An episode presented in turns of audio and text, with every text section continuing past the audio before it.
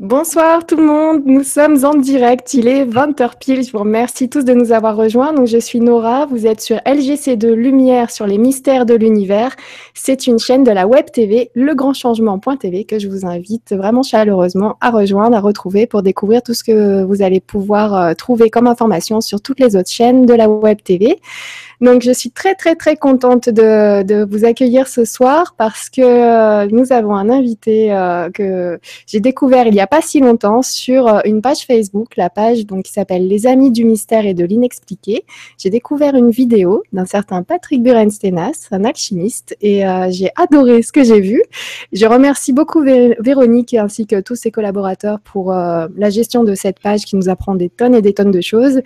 Et donc, euh, ce monsieur, je l'ai contacté euh, sur Facebook et il a bien gentiment répondu à l'invitation de venir partager une soirée euh, ou plus avec nous sur la chaîne LGC2. Bonsoir Patrick. Bonsoir.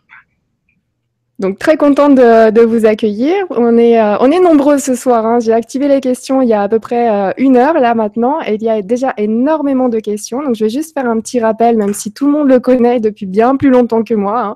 Donc là, c'est clair que cette soirée, ça sera vraiment votre soirée. J'attends vos questions pour Patrick euh, avec impatience. Donc n'hésitez pas à en poser pas mal. Donc Patrick, vous êtes auteur, conférencier et formateur international. Et euh, on dit de vous que vous êtes un alchimiste. Alors, je voulais vous poser la question, mais qu'est-ce que c'est un alchimiste? Et finalement, j'ai tout de suite découvert euh, une petite info que vous avez partagée. Donc, pour vous, vous dites donc l'alchimie est pour moi un moyen pour l'homme de retrouver sa place, de renouer le dialogue avec la nature et avec lui-même, non pas dans une vision magico-lyrique, mais dans un monde bien réel. Notre vision ne s'arrête pas à notre savoir, elle nous pousse vers la connaissance. Et donc, en lisant ça, je me suis dit, mais si ça se trouve, je suis alchimiste. Les auditeurs qui nous écoutent ce soir sont aussi des alchimistes. En fait, on est, plus nombreux que ce qu'on croit. On l'est peut-être nous-mêmes. C'est sûr, je dirais. Vivre, c'est faire de l'alchimie. Euh, vous vous rendez compte, quand même, on est de la poussière d'étoiles. On a réussi à se coaguler dans un petit monde perdu au milieu de nulle part. Et puis, on réussit quand même à s'ouvrir, à être heureux, malgré tous les événements cosmiques, les événements politiques, euh, les maladies, imaginez un petit peu toutes les, menaces qu'on a autour de nous à chaque seconde. Et pourtant, eh ben, on trouve quand même euh, la possibilité de trouver cette lumière, d'être radieux, d'aimer les autres, d'être heureux dans ce monde. Ben, finalement, c'est ça, faire de l'alchimie. Je pense que pour moi, l'alchimie, c'est euh, trouver le bonheur. Et le bonheur, c'est être juste bien à sa place. Et pour être bien, ben, il faut comprendre le monde, un minimum. D'ailleurs, euh, les gens qu'on déteste autour de nous, c'est les gens qu'on ne connaît pas. Donc l'idée, si on est capable maintenant de se connaître, eh bien, euh, bah, c'est une bonne manière justement d'être heureux et de partager cette unité. Alors peut-être que quand on parle de connaissance et quand on parle d'alchimie, c'est peut-être avant tout la connaissance de l'autre, la connaissance de soi, la connaissance de l'univers. On n'a pas besoin de faire autre chose. Finalement, si je suis à ma place n'importe où, j'ai pas besoin de chercher autre chose. On cherche la lumière partout, mais on n'a pas besoin d'aller la chercher. Elle est partout. Par contre, on doit arrêter de l'empêcher de rentrer. Voilà, voilà, juste pour l'intro. Hein. Waouh Merci. Euh, donc, bah oui, je, vous, rejoins complètement là, dans, cette idée, dans cette, euh, dans cette image. Il y a bah, d'ailleurs Navara66 qui nous rejoint, voilà, dans la connaissance euh, de l'autre et des autres, qui nous dit bonsoir à tous, encore une soirée merveilleuse, pleine de connaissances, de secrets dévoilés et surtout, surtout de joie et d'amour. Bisous à tous. Voilà, je suis sur un coucou, elle vient de résumer à sa manière ce que vous venez de développer. Merci beaucoup, Navara66. Merci de nous avoir rejoints. Je voudrais euh, simplement, quand, j'ai fait quelques recherches sur vous, j'ai vu que vous avez fait pas mal de choses, donc notamment pas mal d'ouvrages. Je voudrais juste partager donc euh, ces petites infos. Donc, je suis tombée, par exemple, hop, je vais caler la caméra sur moi, voilà. Donc, je suis tombée donc sur ce bouquin de la matière à la lumière, mais on n'en parlera pas ce soir. Pourquoi? Parce que si vous êtes euh, donc euh, abonné à la page Facebook qui s'appelle LGCTV2, j'en ai déjà parlé, et euh, je suis très très contente de vous annoncer en plus que LGC2 est partenaire de, de la conférence qui aura lieu à Lyon Donc voilà, je vous partage euh, la fiche où vous allez justement parler de, ce thème-là, de la matière à la lumière. Donc pour tous les Lyonnais, pour tous ceux qui habitent la région, pour tous les téméraires, je vous invite vraiment à aller à cette conférence qui aura lieu le 28 octobre à 20h en ce qui concerne donc euh, la conférence de Patrick, mais elle est sur deux jours. Hein. il y aura aussi le lendemain. Donc euh, voilà, vous avez la partie réservation ici. Je vous indique aussi, donc il y a un numéro plus rapide si vous voulez y accéder. Donc c'est le 06 10 14 64 82. 06 10 14 64 82 pour réserver vos places pour cette conférence. Voilà, je vous partage ensuite les, petites infos. Je vous laisserai faire un arrêt sur image pour, euh, pour lire tranquillement ces infos-là, mais vous pouvez aussi les retrouver sur la page Facebook de la chaîne LGCTV2. Donc on ne parlera pas de ce bouquin, mais il y en a pas mal d'autres, notamment celui-ci. Se soigner par l'énergie du monde. Qu'est-ce que ça veut dire? Qu'est-ce qu'on peut trouver dans ce livre? C'était une question? Oui. on peut trouver plein de choses. Je veux dire, il y a quelque chose d'assez euh, étrange, c'est quand quelqu'un est malade et qu'on ne peut plus rien pour lui, on ne dit pas qu'il est malade, on dit qu'il est perdu. Alors peut-être que si on se retrouve, ben, on n'est plus malade. Alors peut-être que finalement, suivre un chemin, que ce soit un chemin initiatique, ou que ce soit un chemin pèlerinage, ou que ce soit un, un chemin à l'intérieur d'un livre, découvrir quelque chose, fait que justement, on va se retrouver. Donc ça part de ça. Alors bon, euh, il y a quelques temps, euh, évidemment, j'ai commencé à faire de l'alchimie. Et euh, l'alchimie, c'est en substance la purification de la matière pour que la lumière passe à travers. À force de purifier la matière, on la râpe, on la gratte. Et à force de la gratter, bah, on voit ce qu'il y a à l'extérieur. Alors pour moi, une maladie, c'est une résistance au passage de l'information à l'intérieur du corps. Donc l'idée, je me suis dit, si on peut purifier la matière, on peut peut-être purifier le corps. Donc j'ai inventé une technique qui est pour moi très proche de l'alchimie. Et euh, cette technique consiste à réaligner le corps. Mais c'est pas une technique énergétique, c'est plus une technique mécanique. Et on peut dire qu'on a trois axes à l'intérieur de notre corps, puisqu'on est tridimensionnel, et que finalement, ces axes-là, ils peuvent être dérangés, ils peuvent être décalés. L'exemple le, plus simple, c'est si je prends une poignée de cellules qui est dans mon corps et que je les mets dans une substance nutritive, eh bien, ils vivent très bien sans moi. Et la question, c'est pourquoi on ne se décompose pas de notre vivant et pourquoi un jour on se décompose. Donc, j'en ai déduit qu'il y avait un espèce de plan, un espèce de plan quantique, c'est-à-dire euh, infiniment petit, qui disait, en gros, c'est une image, hein, mais qui disait en gros à chaque cellule, voilà quelle est ta place, voilà à quoi tu sers. Évidemment, quand il n'y a plus ces informations, comme les cellules sont des animaux autonomes, elles décident de vivre leur vie. Et la vie qu'elles vivent n'est pas forcément en accord avec notre corps. Je vous rappelle qu'on n'est qu'une copropriété. Hein. Il y a 40 milliards de milliards de cellules dans notre corps. C'est-à-dire qu'il y a plus de cellules dans votre corps que d'habitants sur la Terre. Et je parle même pas des minéraux ni des végétaux. Et ça tient plutôt pas mal. Parce que je sais pas si vous avez essayé de faire une réunion avec 10 personnes la semaine suivante. C'est déjà très compliqué. C'est le bazar, ouais. Voilà. Et nous, le matin, on se réveille quasiment avec la même tête qu'on avait euh, le soir. Donc, ça veut dire que finalement, on a réussi à mettre tout le monde d'accord. Donc, ce qui veut dire quand même que vous êtes un peu le dieu de votre corps. Vous êtes capable de mettre en accord 40 milliards de milliards d'individus. Alors, ça résout aussi le problème quand on dit je suis tout seul, personne ne m'aime. Vous êtes que 40 milliards de milliards. C'est comme si Dieu disait je suis tout seul, personne ne m'aime. D'ailleurs, il se dit peut-être ça finalement. Il n'a peut-être même pas conscience de la création. On n'est peut-être que des cellules à l'intérieur d'un grand corps. Finalement, il n'en a peut-être pas conscience. Donc, fort de toutes ces, conclusions-là, je me suis dit, bah, peut-être que si le schéma est altéré, il suffit un peu de secouer le tapis pour retirer ce qui altère le chemin. Et puis, euh, bah, l'information va circuler. On va redire à chaque cellule, voilà quelle est ta place et voilà à quoi tu sers. Et à partir de ce moment-là, bah, ça peut résoudre des problèmes. Donc, voilà d'où euh, d'où était cette, cette, technique, comment je l'ai fait. J'ai fait ça, j'ai arrêté d'utiliser cette technique ou d'en faire euh, même depuis une quinzaine d'années. Et maintenant, bah, il y a d'autres personnes qui le font, il y a des associations qui font ça, hein. en sachant bien sûr que ça ne se substitue pas à une opération euh, médicale, que si c'est pas votre métier, vous n'avez absolument pas le droit de faire euh, de diagnostic, de prescrire des choses diverses et multiples. Mais disons que ça peut être quelque chose d'absolument complémentaire euh, qui prépare le terrain, avant ou après. Et euh, finalement, pourquoi pas faire des synergies. Et à l'origine, quand j'ai fait ça, c'était une, technique de pauvre. C'est-à-dire en se disant, voilà, comment on va aider des gens qui ont zéro moyen. Et euh, bah, là, quand on n'a que ses mains et qu'on n'a pas besoin de lieu particulier pour le faire, bah, c'était une idée. bah, j'ai commencé pour faire, faire ça avec mes enfants, après j'ai commencé à faire ça avec euh, mes amis, puis après les amis des amis, puis après les amis des amis des amis. Parce qu'évidemment, à chaque fois qu'il se passe quelque chose et que les gens y trouvent un bien, bah, pourquoi pas l'utiliser. Donc voilà sommairement un petit peu ce qu'est ce cette technique, en sachant qu'aujourd'hui, il y a plein de gens qui font ça très bien et que moi, ça, je ne vais pas dire que ça m'intéresse plus, mais je suis passé à autre chose. La, partie bah, L'information, vous l'avez, euh, vous l'avez finalement mise à disposition dans cet ouvrage. Voilà, en disant, bah, c'est, plutôt euh, comme ça, si chacun veut faire quelque chose. Et c'est un peu la philosophie un peu euh, que j'ai aujourd'hui, c'est de faire des choses. C'est pour ça que je fais des guides aussi, en disant aux gens, bah, je vous amène dans des lieux formidables, mais pourquoi n'iriez-vous pas tout seul? Et à partir de ce moment-là, je vais faire un guide en disant, bah, vous le prenez sous le bras, puis vous allez vous promener, puis vous vivez vos expériences vous-même. Il faut savoir que les voies initiatiques, pour moi, sont des voies de liberté absolue.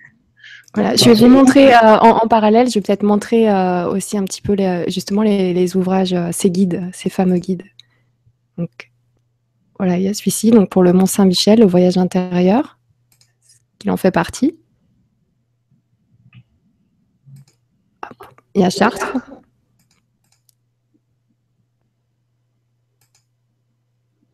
Bruxelles.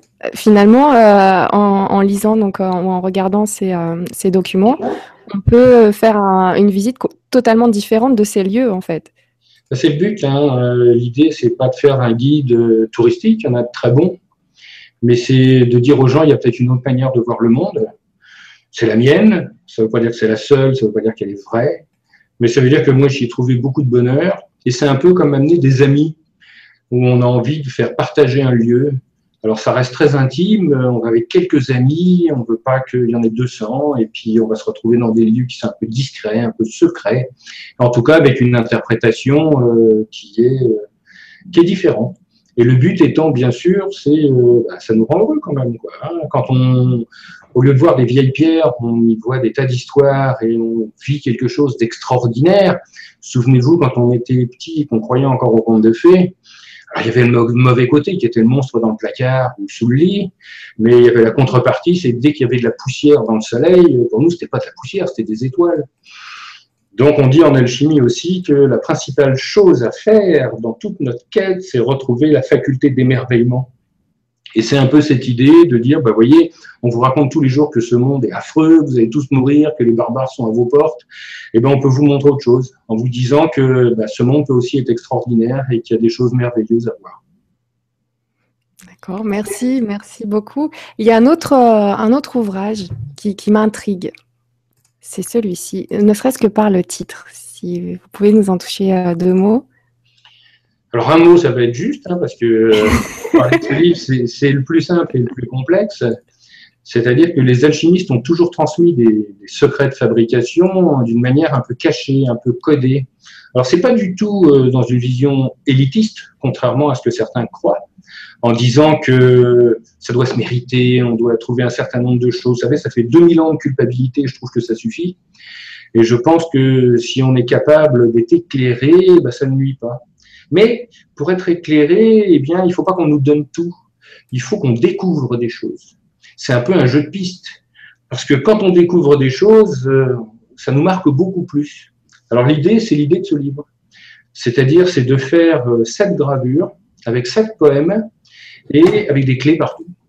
Donc, euh, il y a des anachronismes, il y a des impossibilités, il y a, dans les gravures, il y a des choses cachées. Euh, il faut regarder un peu les gravures aussi comme euh, une imagerie d'épinal, c'est-à-dire il faut tourner les gravures, il faut les regarder dans tous les sens, parce qu'il y a des choses qui apparaissent dans un sens et qui apparaissent pas dans un autre.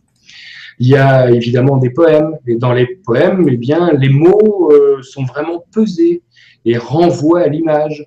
Donc, c'est un jeu finalement. Et euh, bah, c'est un peu le, principe des livres d'alchimie. je ne sais pas si vous avez déjà essayé de lire un livre d'alchimie, d'autant plus vous, vous dites que ça, fait peu de temps que je connais l'alchimie, alors donc vous allez prendre un livre d'alchimie, ouais. en préférence un, un, connu ou un ancien, vous allez commencer à lire 10 lignes, et la conclusion de 99% des gens, c'est « je comprends rien du tout ouais. Et c'est normal, parce que c'est fait pour finalement. L'idée, c'est pas intellectuellement de comprendre ce qui est marqué dedans, c'est juste de nous mettre dans un état où on peut recevoir quelque chose. Alors finalement, on va lire un livre d'alchimie comme on lit un conte de fées. C'est pas parce que je, je c'est fantasque hein, un conte de fées, ça n'existe pas. ce qu'on voit dedans, on peut dire euh, c'est pas possible. Mais c'est pas la question. La question ne se pose pas en ces termes. Si je commence à penser à des dragons, à des salamandres, à des lions verts, à des lions rouges, mais que je pense pas d'une manière rationnelle en disant c'est des choses qui existent, mais en disant tiens c'est bizarre, quand je pense à un dragon ça me fait rêver et je le vois avec ses ailes et je vais peut-être pas voir le même dragon que vous. Si j'ai une orientation plutôt d'extrême-orient, je vais voir des dragons volants. Et vous remarquerez que les dragons chinois n'ont pas d'ailes. D'ailleurs, ils n'ont pas de corps non plus. Ils ressemblent plus à des serpents. Et ils volent d'une manière très particulière en faisant des mouvements sinusoïdaux, c'est-à-dire une onde. Alors que quand on voit les, dragons celtes, par exemple, les dragons qu'on voit chez nous, c'est exactement le contraire. Pardon, ils sont, ils sont massifs, ils ont des gros corps, ils ont des grosses pattes, ils ont des ailes, et on voit qu'ils ont une difficulté à s'élever du sol.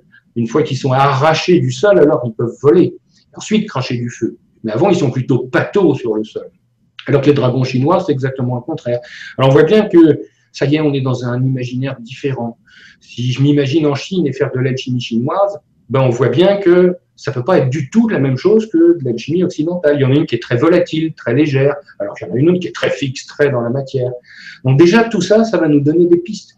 Pas parce que on va savoir qu'est-ce qu'un dragon, mais comment il se comporte, quelle est sa nature. Et rien qu'avec ça, si je vois un dragon chinois, je vais avoir tendance à lever le nez, à regarder en l'air, alors que si je vois un dragon occidental, je vais falloir se poser sur la terre, sur ses grosses griffes et garder des trésors. Donc, il n'y a pas d'explication, mais il y a seulement des sensations, il y a seulement des états. Et c'est à partir de ces états-là qu'il va se passer quelque chose de transcendant, c'est-à-dire qu'on n'explique absolument pas. Et heureusement qu'on est incapable de l'expliquer. Parce que si on était capable de l'expliquer, on ne pourrait pas trouver l'inexplicable, puisqu'on a une curieuse voix on, doit chercher quelque chose sans savoir ce qu'on cherche. Parce que si on sait ce qu'on cherche, au mieux on trouve ce qu'on sait. Et comme là, on ne sait pas ce qu'on cherche, bah, je peux absolument pas le mettre dans des boîtes. Et c'est pour ça que pour moi, en tout cas, on ne peut pas dire que l'alchimie est une science. Pour moi, l'alchimie est un art. Et ça ne s'explique pas. Bien sûr qu'il y a des techniques, bien sûr qu'il y a des choses à apprendre, comme un peintre, par exemple. C'est sûr qu'il apprend la perspective, qu'il apprend l'harmonie des couleurs, mais il va avoir quelque chose de différent qui s'explique pas, qu'on va appeler l'inspiration, et à partir de ça, il y a un souffle qui va passer à travers lui, il va devenir vecteur de quelque chose, il va devenir instrument, et là, il va se passer quelque chose d'inexprimable. Et d'ailleurs, c'est comme si ça remplissait d'abord l'artiste, et qu'ensuite cet artiste se vidait sur la toile, ou dans une sculpture, ou sur autre chose. D'ailleurs, il le dit. Quand il a fini de créer, il dit, ah bah, je suis vidé. Ça va complètement vider. Et si on lui dit, bah, vas-y, dans dix minutes, fais-moi une autre toile, il va dire, bah non, c'est pas possible. Il faut d'abord que je me remplisse. Alors, il va dormir pendant quelques jours, il va faire autre chose, il va plus y penser. Et en pleine nuit, il y a un truc qui va lui tomber dessus, l'inspiration. Et là, ça peut être n'importe quelle heure, n'importe quel jour. Il peut être avec des amis. Il va s'arracher à sa vie profane. Et là, il va commencer à transmettre. On voit donc qu'il va y avoir deux natures. Il y a la nature, j'apprends des choses, c'est le savoir. Et ce savoir, c'est dans la technique. Et par contre, il y a des choses qui me tombent dessus, ça, c'est la connaissance. Et là, c'est pas du tout dans la technique. Et on ne sait pas ce qui va se passer. Waouh je, bois vos paroles, c'est juste impressionnant. Et euh, bah, écoutez, ça, ça je vais vous partager donc euh, bah, cet ouvrage aussi. Donc là, euh, quand j'ai vu trois contes alchimiques, je me suis dit tiens, c'est rigolo des contes et vous venez l'expliquer. Donc euh, voilà, il y a encore le disciple, trois contes alchimiques. Donc partant de, de l'explication que vous venez de nous poser, ça promet donc des contes très très très très enrichissants et qui font voyager aussi de plusieurs façons différentes. Pardon, oui. Alors ces contes, oui, bien sûr, sont aussi des contes à tiroir, c'est-à-dire qu'on peut les lire comme des contes, comme tous les contes de fées d'ailleurs, et à l'intérieur, eh ben, il va y avoir des vraies clés. Donc euh, un vrai savoir-faire, des vrais modes d'emploi, euh, des choses qui nous mettent le pied à l'étrier, mais qui en aucun cas pourront nous donner l'inspiration. D'ailleurs, aucun homme ne peut donner une initiation. On peut juste nous mettre sur le chemin où on va pouvoir la recevoir mais ça ne nous appartient pas. Celui qui transmet, finalement, il est transparent. C'est souvent, c'est pour ça qu'on plaisantait un petit peu tout à l'heure en disant, un initié, pour moi, c'est quand il parle, il ne sait pas ce qu'il dit, mais les autres comprennent. C'est-à-dire que ça ne vient pas de lui. Bien sûr qu'on va meubler, on a une connaissance culturelle, intellectuelle, on va raconter des histoires, on va raconter des choses. Mais par moment, il y a une porte qui s'entrouvre, et là, il y a quelque chose qui passe, qui est l'inspiration de, voilà, de l'inexplicable, de l'inexprimable. Alors, on le sent physiquement, hein. c'est-à-dire, je suis en train de parler avec des gens, je fais une conférence, c'est moi qui parle, bon, je raconte une histoire, puis tout d'un coup, il se passe quelque chose. Et j'ai l'impression d'être témoin de ce que je dis, mais physiquement. C'est-à-dire, j'ai l'impression d'être dans une pièce, qu'il y a de l'écho dans cette pièce, et que je suis un peu en arrière, et que je parle plus vite que je pense. Et là, il y a des trucs qui passent. Alors après, évidemment, ça va, poser la question de mais qui parle derrière? J'ai pas de réponse aujourd'hui, mais je constate qu'il peut m'arriver de répondre à des questions dans lesquelles je n'ai pas de réponse moi en tant qu'individu. Et pourtant, il y a une réponse qui se manifeste. Et cette réponse est toujours juste. C'est, j'en tire la conclusion à tel point, c'est que ça m'arrive des fois d'écouter euh, une émission qui a été faite euh, où je parlais avec des gens et de noter des choses en disant mais c'est pas bête ce que j'ai dit finalement, parce que moi j'en ai pas la moindre idée. C'est comme s'il y avait quelque chose qui était passé et que finalement on, peut dire que je suis à la même enseigne que tout le monde. C'est-à-dire euh, quand je dis quelque chose, les gens l'écoutent, mais moi aussi. Et on peut dire que le seul avantage, c'est que je suis le premier servi, quoi. C'est que ça passe d'abord à travers moi, mais c'est le seul avantage que j'ai. Est-ce que ça vous donne euh, aussi l'impression, de, des, des, fois, d'avoir dit quelque chose peut-être de bien, en tout cas dans le regard de la personne en face, de l'interlocuteur ou du public, que c'était bien, mais vous vous souvenez même pas de ce que vous avez dit parce que justement c'était quelque part pas vraiment vous euh, et c'était de l'ordre de cette inspiration. Absolument. Absolument, c'est tellement vrai que quand quelqu'un va me poser une question dix minutes après, je vais être incapable de répondre. Il va falloir que je fasse un effort intellectuel pour me souvenir de qu'est-ce que j'ai bien pu dire et ensuite, sur ce que j'ai dit, avoir une interprétation intellectuelle. Et là, je suis beaucoup moins juste.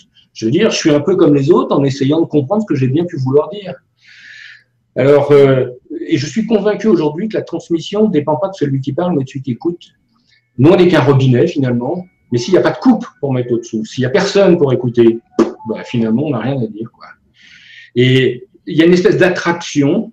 On peut dire qu'on est juste un vecteur c'est comme quelqu'un qui a une source, la source elle coule, mais s'il n'y a personne pour y boire, eh ben, il ne se passera rien, la source ne sert à rien. Et euh, je suis de plus en plus convaincu que c'est le cas. C'est-à-dire que bah, qu'on n'est qu'un instrument finalement, et que bah, il passe quelque chose à travers. Alors, euh, je ne vais pas me plaindre, on ne va pas dire, euh, parce que notre ego, évidemment, il n'est pas d'accord avec ça. Hein. Ouais. Vous vous rendez compte, il se passe un truc, moi j'aime bien dire, bah ouais, mais c'est moi qui l'ai fait quand même. Alors au moment où je dis ça, bah, je deviens plus épais au contraire et ce qui passait ne passe plus. Alors c'est très paradoxal, hein. c'est un peu comme la lumière, quand la lumière se manifeste, on peut dire que plus elle est claire, moins on voit la lampe. Et quand la lampe râle en disant oui mais c'est moi qui l'ai fait, ben, elle se ferme. Et en se fermant, évidemment, eh bien, euh, ben, on éclaire de moins en moins. Et quand on n'éclaire pas, on brille. Et pour briller, à ce moment-là, il faut être bien poli. Et puis, on a besoin du regard des autres. Alors que la transmission, on s'en fout alors complètement. Je veux dire, chacun peut penser ce qu'il veut. On peut dire oui, mais il raconte n'importe quoi. Oui, mais c'est un escroc. On s'en fout, mais vous pouvez même pas imaginer à quel point. Parce qu'on est témoin de ce qu'on dit finalement. Si on avait un beefsteak à défendre, si on avait quelque chose à dire, oui, c'est moi qui l'ai fait, je garde, il faut pas qu'on me le vole et tout. Mais ça nous appartient pas. On est juste vecteur de quelque chose. Est-ce qu'on peut arrêter un nuage? Est-ce qu'on peut arrêter un rayon de soleil? Pas plus. Donc, on n'a pas plus de droit là-dessus. Et euh, bah, les gens doivent bien comprendre que, euh, bah, oui, euh, le vrai maître, c'est celui qui devient de plus en plus transparent, et surtout qu'on ne sait pas que ça soit un maître. Parce que le regard de l'autre peut justement fermer des portes que lui, il a ouvertes. Ouais, très juste, très juste. Merci beaucoup. Merci. Euh, je prends juste un petit commentaire donc de couleur améthyste qui nous dit bonsoir et merci merveilleuse Nora, merci beaucoup. Bonsoir Patrick. Bonsoir à tous. Encore de délicieux moments à partager. Oui, ça commence très fort. Euh, j'ai envie tout de suite de commencer les questions. Donc là, c'est vraiment votre soirée. Profitez-en parce que bah, c'est un domaine que je maîtrise. Euh, pas beaucoup. Donc, comme je vous l'ai dit au début, donc je vais vraiment m'appuyer sur vos questions. N'hésitez pas. Et, Patrick va transmettre il sait pas quoi encore. sais pas Ça va venir tout seul. Et on est parti pour le voyage. On va partir dans tous les sens parce que je vois que les questions vont dans tous les sens. Alors c'est parti. On va commencer avec Yves, Yves Lando qui nous dit Rebonsoir.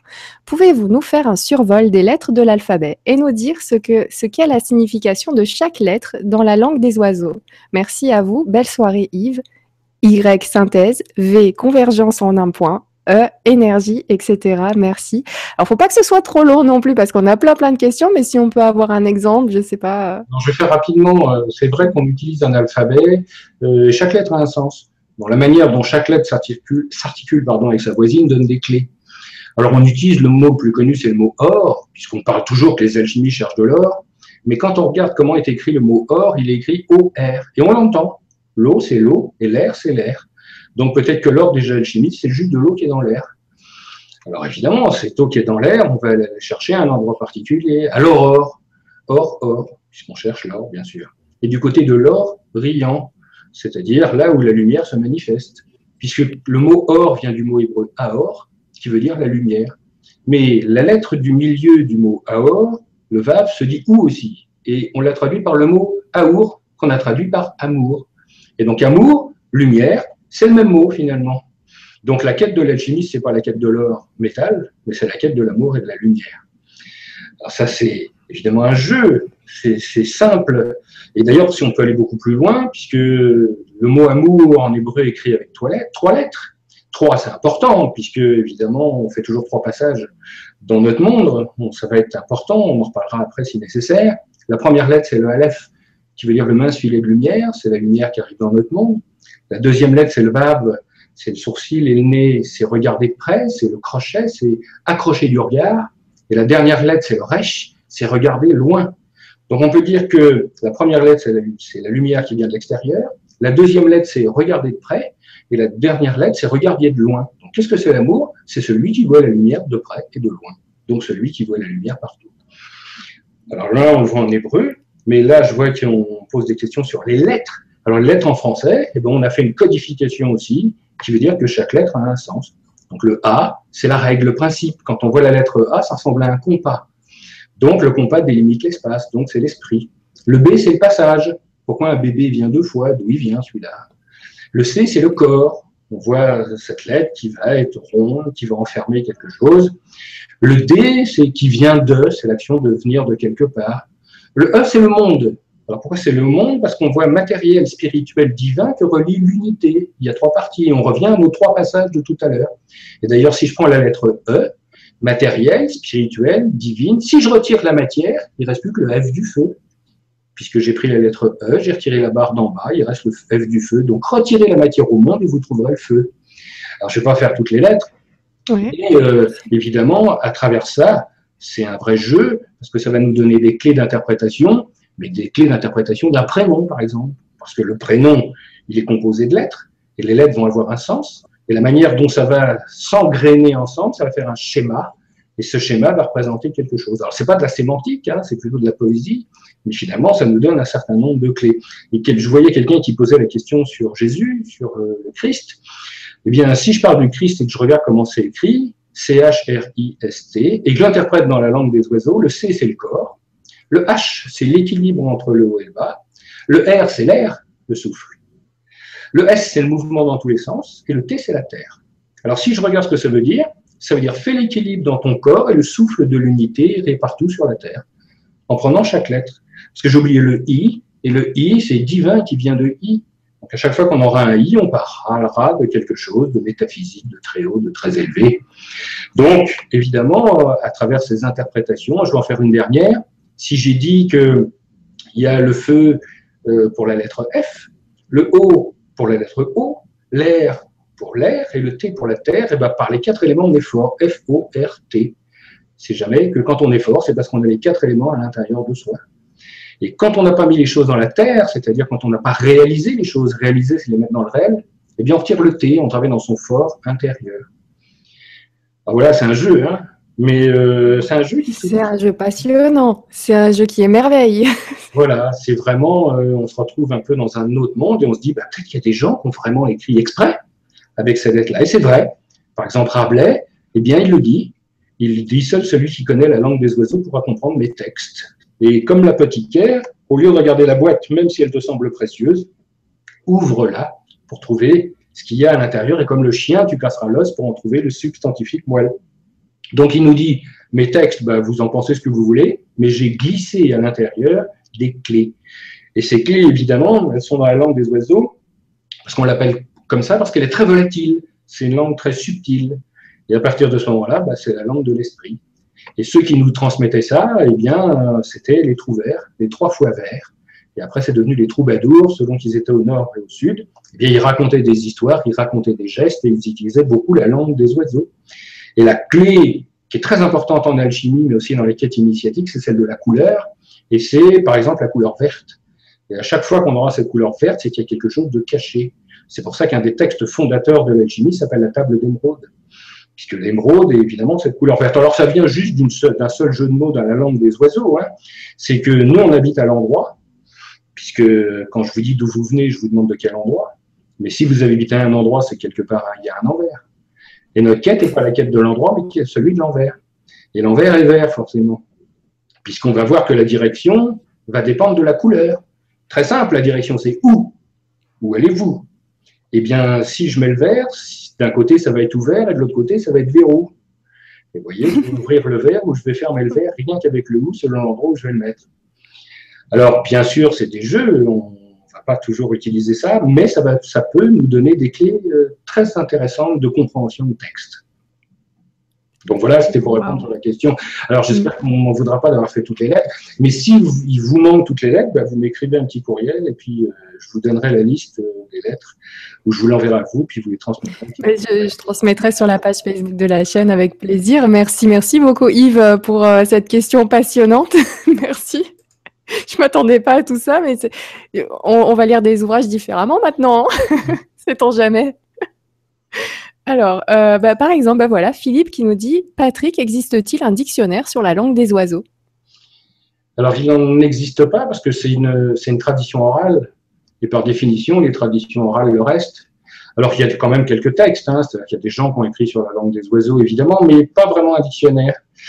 Euh, il y a quelqu'un qui s'appelle Menin, je crois, qui a fait un dictionnaire qui, euh, qui explique les lettres et qui explique un certain nombre de choses. Si mes souvenirs sont bons, hein, je ne sais plus exactement. Euh, mais autrement, non, c'est vraiment une tradition orale. Alors, on va le retrouver, par contre, pas, pas un dictionnaire, mais si vous avez une grille déjà, avec les lettres de l'alphabet et leur signification, déjà rien qu'avec ça, on peut se donner une idée assez On peut s'amuser. Alors, après, on peut le faire en hébreu, c'est la cabale finalement. C'est la manière de comprendre les textes à travers les lettres. On peut le faire en arabe aussi, hein, puisque les lettres ont les mêmes valeurs qu'en hébreu, et on peut trouver des clés qui sont aussi importantes. Euh, j'ai beaucoup de gens un peu de toute confession, parce que ça, c'est aussi l'avantage de la chimie, c'est que euh, ça s'affranchit de, toute culture. Là. On s'affranchit de toute culture, de toute religion, de tout pays, de tout sexe, de toute couleur. On s'en fout. On a toujours travaillé ensemble. Et évidemment, euh, on, a trouvé grande vertu, puisqu'on ne peut pas tout connaître, et euh, il y a des gens qui excellaient dans quelque chose. La distillation est inventée par Geber, par exemple, un alchimiste arabe du 8e siècle. Bah, si on n'avait pas travaillé avec lui, bah, on n'aurait jamais introduit la distillation chez nous. Quand on voit par exemple des verriers qui font des verres avec des couleurs incroyables, c'est des alchimistes chinois qui inventent ça. Donc si on n'avait pas fréquenté des alchimistes chinois, ben, on n'aurait jamais connu. Euh. Donc on n'a pas euh, vraiment de, rupture, et c'est pour ça que ça répond aussi à des questions religieuses fondamentales et non pas de fondamentalisme, hein, c'est pas la même chose. Euh, j'ai beaucoup de gens qui me disent voilà moi je suis religieux par exemple, je suis musulman et c'est marqué dans les textes il ne faut pas faire de magie, il faut pas faire de sorcellerie, il faut là on n'est pas question. Et il y a, je pense à Avicenne, je pense à Gébert, je pense à plein de gens qui étaient d'excellents musulmans et qui ont fait de la chimie.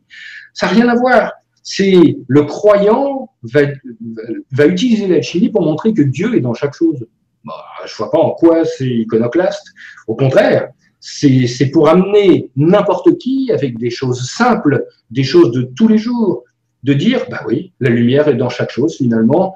Et puis, ça s'adresse pas à une élite, ça s'adresse pas à des gens compliqués. Justement, c'est simple. On cherche l'unité. L'unité, c'est un et un, c'est simple. Donc à partir de ce moment-là, la voie ne peut pas être compliquée. Nous sommes compliqués. Nous imaginons qu'elle est compliquée. Et on va rajouter des tas de trucs. On va rajouter souvent des tas de savoirs dessus. Si moi j'ignore quelque chose, je vais rajouter quelque chose que je connais. Mais ça ne veut pas dire que c'est un rapport avec la voie. Donc l'idée, ça va être effectivement de se purifier, de se simplifier, j'allais dire de devenir de plus en plus humble finalement vis-à-vis -vis de cette voie, laisser passer ce qui se passe, et puis juste être heureux avec ça tout à fait. C'est plutôt dans, l'idée d'une spiritualité. Enfin, ça, converge plutôt vers une spiritualité universelle, finalement. tout à fait. On n'est pas dans une voie religieuse, on est dans une voie spirituelle. C'est exactement ça. Hein. Et d'ailleurs, c'est pour ça que même quand on parlait de Kabbale, on va dire ah non, mais moi je ne vais pas faire de Kabbale parce que c'est du communautarisme, mais c'est pas du tout. Parce que la Kabbale dont je parle, par exemple, c'est celle d'Abraham Aboulafia, c'est du 8e siècle. Et cette Kabbale-là, c'est pas une Kabbale religieuse, c'est une Kabbale spirituelle. C'est-à-dire qu'à partir de ce moment-là, c'est quelqu'un qui enseigne à tout le monde. Et ça, les religieux ne peuvent pas imaginer ça, puisqu'il y a des dogmes, parce qu'il y a des raisons, il y a des choses qu'on fait et qu'on ne fait pas. Mais je veux dire, quand on est dépositaire de quelque chose et qu'on a envie d'éclairer, bah, je veux dire, le soleil, quand il éclaire, il éclaire tout le monde pareil, même si quelqu'un se met à l'ombre. Ça ne change rien. Alors évidemment, à ce moment-là, on n'est pas dans le pouvoir, parce qu'évidemment, si quelqu'un dit, eh ben non, on est les seuls à avoir ça, et si vous voulez avoir les secrets, il va falloir passer par nous, ça, c'est notre paire de manches. Bon, c'est ce qui a coûté la peau au Qatar, par exemple. Hein. Ils ont dit maintenant l'Église, écoutez, vous êtes bien gentil, mais euh, nous, on est capable de rentrer directement en communication avec le Seigneur, on n'a pas besoin de vous. Alors évidemment, ça a un peu déplu, parce que ceux qui en faisaient leur fonds de commerce, ben, ça n'a pas marché. Alors ça se passe un peu aussi aujourd'hui avec la chimie, dans le sens où on dit, euh, ah oui, évidemment, si on en fait un fonds de commerce et si on donne des choses euh, comme ça, ben, on ne comprend pas qu'on puisse donner des choses, puisque en réalité, c'est un fonds de commerce. Donc non. Et la tradition, la transmission, il faut bien que ce soit clair, c'est-à-dire que même si je fais des stages, même si je fais des cours, et même si je fais payer des gens pour, ça, ce qui est pour moi absolument normal si je veux pas dormir sous les ponts, ce qui me paraît euh, complètement normal, on a souvent cette gageure en disant ah non mais vous, faites un travail spirituel alors vous ne pouvez pas euh, vivre de ce que vous faites. Alors moi je vais aller voir euh, marchand de légumes puis je vais lui faire pich, en lui disant voilà je vous ai fait un travail spirituel donc vous allez me donner deux carottes donc c'est un peu difficile. Alors par contre, à l'intérieur de ça, il y a une vraie transmission, et cette transmission, elle reste toujours comme je l'ai reçue, c'est-à-dire c'est toujours gratuit. Et à partir de ce moment-là, c'est d'homme c'est de maître à disciple. On a quelque chose à transmettre, et là, évidemment, il n'est pas question de commerce, c'est quelque chose de complètement différent. Il faut bien être capable de faire la part des choses qu'on est ici dans le monde des hommes, et étant dans le monde des hommes, bah oui, on a besoin de cette énergie pour vivre, mais j'adorerais qu'on soit dans une société où on nourrit toujours les sages, j'attends les dons. Hein. Bon, je plaisante bien sûr en disant ça, mais je veux dire qu'il y a quand même à l'intérieur de ça une vraie voix qui est une voix de cœur. Et cette voix de cœur, euh, elle n'est pas monnayable. Quand on dit à quelqu'un, je te ferai un prix d'ami, euh, on pourrait rajouter tout de suite derrière, mais un ami, ça n'a pas de prix. Bien vu. Bien vu. Puis j'aime bien cette idée que bah oui, l'argent c'est une énergie et l'énergie, bah faut que ça tourne, hein, faut que ça soit en mouvement. Donc euh, voilà, faire euh, faire son épice aussi dans cette idée du, du, partage. En tout cas, je vous remercie beaucoup de l'avoir précisé. Alors, euh, une question de Monique qui a été extrêmement plébiscitée par beaucoup, beaucoup de personnes qui vous dit donc bonsoir Nora, bonsoir Patrick. Pouvez-vous nous parler de l'importance des lieux qui aident à éliminer nos blocages et comment cela se produit-il? Merci. Alors évidemment, euh, on s'est toujours posé cette question. Nous, euh, comment, comment on va se purifier, comment on va aller mieux, comment. Bon, on commence tous des voies initiatiques, en tout cas moi, pour de mauvaises raisons. C'est-à-dire, c'est des raisons euh, de réalité. J'ai mal quelque part, personne ne m'aime, je suis pas bien dans, ma maison, mon travail me plaît pas. Euh, et on a tendance à faire euh, un stage de j'ai mal au pied, un stage de je suis pas bien dans ma maison, et ainsi de suite. Mais en réalité, c'est pas une voie initiatique, ça. Ça, c'est une manière de répondre à des problèmes de, vie tous les jours, ce qui peut être nécessaire, bien sûr. Alors qu'une voie initiatique, c'est pas ça, c'est abandonner la vie de tous les jours. C'est-à-dire, on est un peu des saltimbanques, on vit l'intensité du moment présent, mais ça veut dire que on n'est pas euh, directement dans cette vie de tous les jours. Ça ne veut pas dire qu'on l'aime pas, ça ne veut pas dire qu'on n'aime pas ce monde, mais ça veut dire qu'on est capable de partir sans un regard en arrière. Alors évidemment, c'est pas vrai spontanément. C'est-à-dire qu'on a des tas de contraintes. Et si notre vie, c'est le choix des contraintes, il est temps de commencer à se poser des questions. Alors, on a des tas de raisons de rien faire. Je ne peux pas partir en voyage parce que j'ai besoin de prendre de médicaments, ou je ne peux pas partir parce que j'ai une maison, j'ai des enfants, j'ai un crédit. J'ai... Et on dit souvent euh, dans les voies initiatives que quand euh, l'initié cherche du travail, le profane cherche des excuses. C'est-à-dire que nous, on cherche tout, on a toujours des bonnes raisons de rien faire. Alors, fort de ces informations-là, et sachant que si j'ai le choix entre changer ou rester pareil, à 100% je reste pareil, c'est-à-dire que c'est difficile de changer. Nous, on veut bien changer à condition que ça soit facile, que ça coûte pas cher, que ça soit pas long, puis que ça me dérange pas trop. Donc, il n'y a aucune chance. Alors, sur le chemin, il y a des gens qui se sont posés la même question. Puis se sont dit, finalement, on est des gros flemmards. Et si on inventait des machines ou des histoires qui nous conduisaient en des lieux où il se passait des choses sans que nous, on n'y soit pour rien. Alors ça, c'est drôlement confortable, parce que ça veut dire que moi, j'ai rien à faire, finalement, et je sais même pas pourquoi je vais dans ce lieu-là. Ça se trouve, l'histoire qu'on me raconte n'a rien à voir avec le lieu. L'histoire, c'est juste pour m'amener dans ce lieu-là. Puis une fois que j'y suis, pof, il y a quelqu'un qui ouvre les robinets, et ça y est, c'est le coup de Karcher. Mais je sais pas pourquoi j'y suis allé, je sais pas comment, je sais même pas ce qui va m'arriver. Et à partir de ce moment-là, ben, il va se passer des choses. Vous savez que le pèlerin, ça veut dire celui qui se pèle, c'est-à-dire celui qui retire ses peaux. Et à force de retirer ses peaux, on va finir par voir la lumière à travers. Mais pour retirer ses peaux, on n'a pas envie, on y est attaché à nos peaux, nous. Donc il va falloir qu'on passe, par exemple, par des portes étroites. Elles sont tellement étroites qu'on va se râper aux portes. Et sans s'en rendre compte, parce qu'on va vouloir vraiment passer, on va être motivé. Alors on va se râper. Et de l'autre côté, on va se rendre compte bah, qu'on a laissé tomber son manteau. Et je peux pas l'attraper parce que le passage est trop étroit. Et même si j'essaye de mettre la main à travers, je pourrais pas le rattraper. Donc j'ai le choix. Soit je repasse de l'autre côté, je remets mon manteau, mais en sachant que je pourrais pas franchir la porte. Soit je franchis la porte, mais je laisse mon manteau. Et ainsi de suite, comme ça, je vais cheminer et je vais aller dans des lieux qui, grâce par exemple à l'architecture sacrée, va faire que, bah oui, la lumière va se manifester à certains endroits que je le veuille ou que je le veuille pas, il va se passer quelque chose. Alors ces lieux, ils existent d'une manière préhumaine. C'est-à-dire que bah, la Terre, elle n'a pas attendu, elle nous a pas attendu pour exister. Ce qui veut dire qu'il y a des réseaux de circulation de l'information qui dépendent pas de nous. Il y a bien des rivières, pourquoi il n'y aurait pas une énergie particulière? Alors il se trouve que quand nous, on est arrivé sur Terre, bien, bien, bien, bien, bien longtemps après qu'elle soit née, même bien, bien, bien longtemps après que la vie soit arrivée, parce que nous, on est peanuts. Hein. La, la naissance de la Terre, c'est 4 milliards d'années. La naissance de la vie, c'est 1 milliard d'années. La naissance de l'hominien, c'est 6 millions, donc c'est peanuts. Et la naissance de ce qu'on est, nous, le cro c'est 30 000 ans. Vous voyez 4 milliards, 30 000 ans. Donc, c'est une légère pellicule. D'ailleurs, on s'est comporté un peu comme une moisissure sur une orange. C'est pour ça qu'on s'est reproduit un petit peu partout dessus. Alors, j'espère que la Terre ne va pas nous considérer comme un virus et qu'elle est en train de chercher justement comment se débarrasser de ce méchant rhume. C'est peut-être tout, vous savez que le point de vue est toujours différent. Donc, l'idée, c'est maintenant que ces lieux naturels fonctionnent comme des rivières, mais pas des rivières d'eau, mais des rivières de lumière.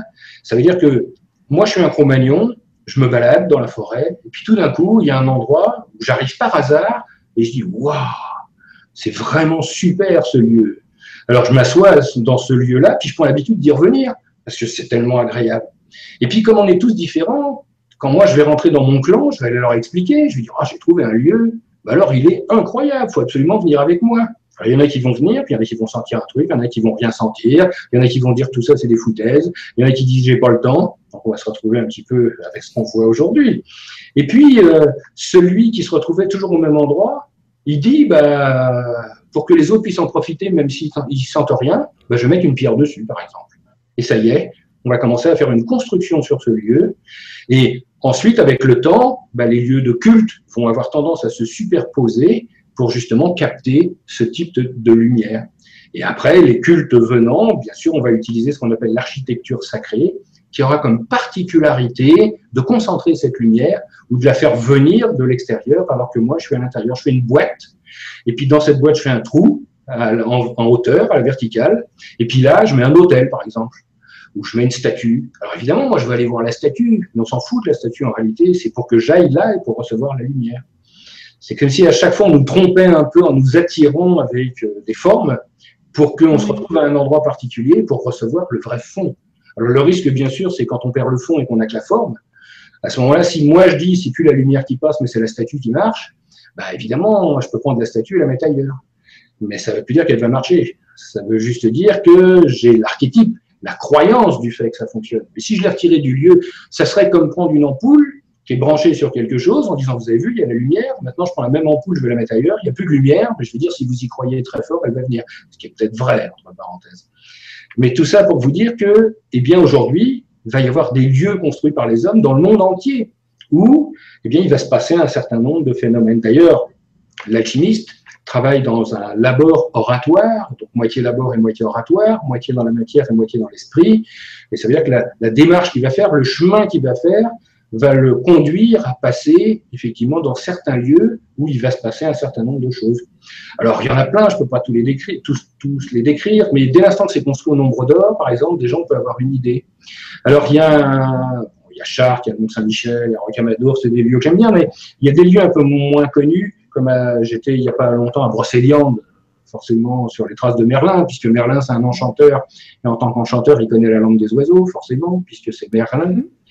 Et donc je vous conseille d'aller évidemment à Tréorantec voir euh, une, chapelle qui a été faite, qui est récente, hein, puisqu'elle a été construite par euh, l'abbé Gillard. Il a commencé en 1942, elle a été finie en 1962, donc c'est complètement récent.